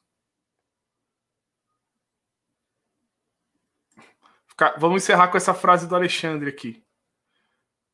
Com essa, com essa canção infantil né? O, eu falo, o catecismo infantil, as canções infantis estão abençoando os adultos demais, porque a gente é, precisa, né? Desse, desse conhecimento infantil aí, porque infelizmente hoje em dia o nosso acesso ao ensino mais denso aí tá, tá escasso. Então a gente, a gente ensinando as crianças aqui a gente aprende, se emociona, cresce junto com elas e às vezes acaba aproveitando até mais que elas, se empolgando até mais que elas. Mas é isso, meus irmãos. Deus abençoe a vida de cada um. Obrigado pela participação, pela presença. Tamo junto e até sábado que vem, às 14 horas, nesse mesmo canal. Até mais.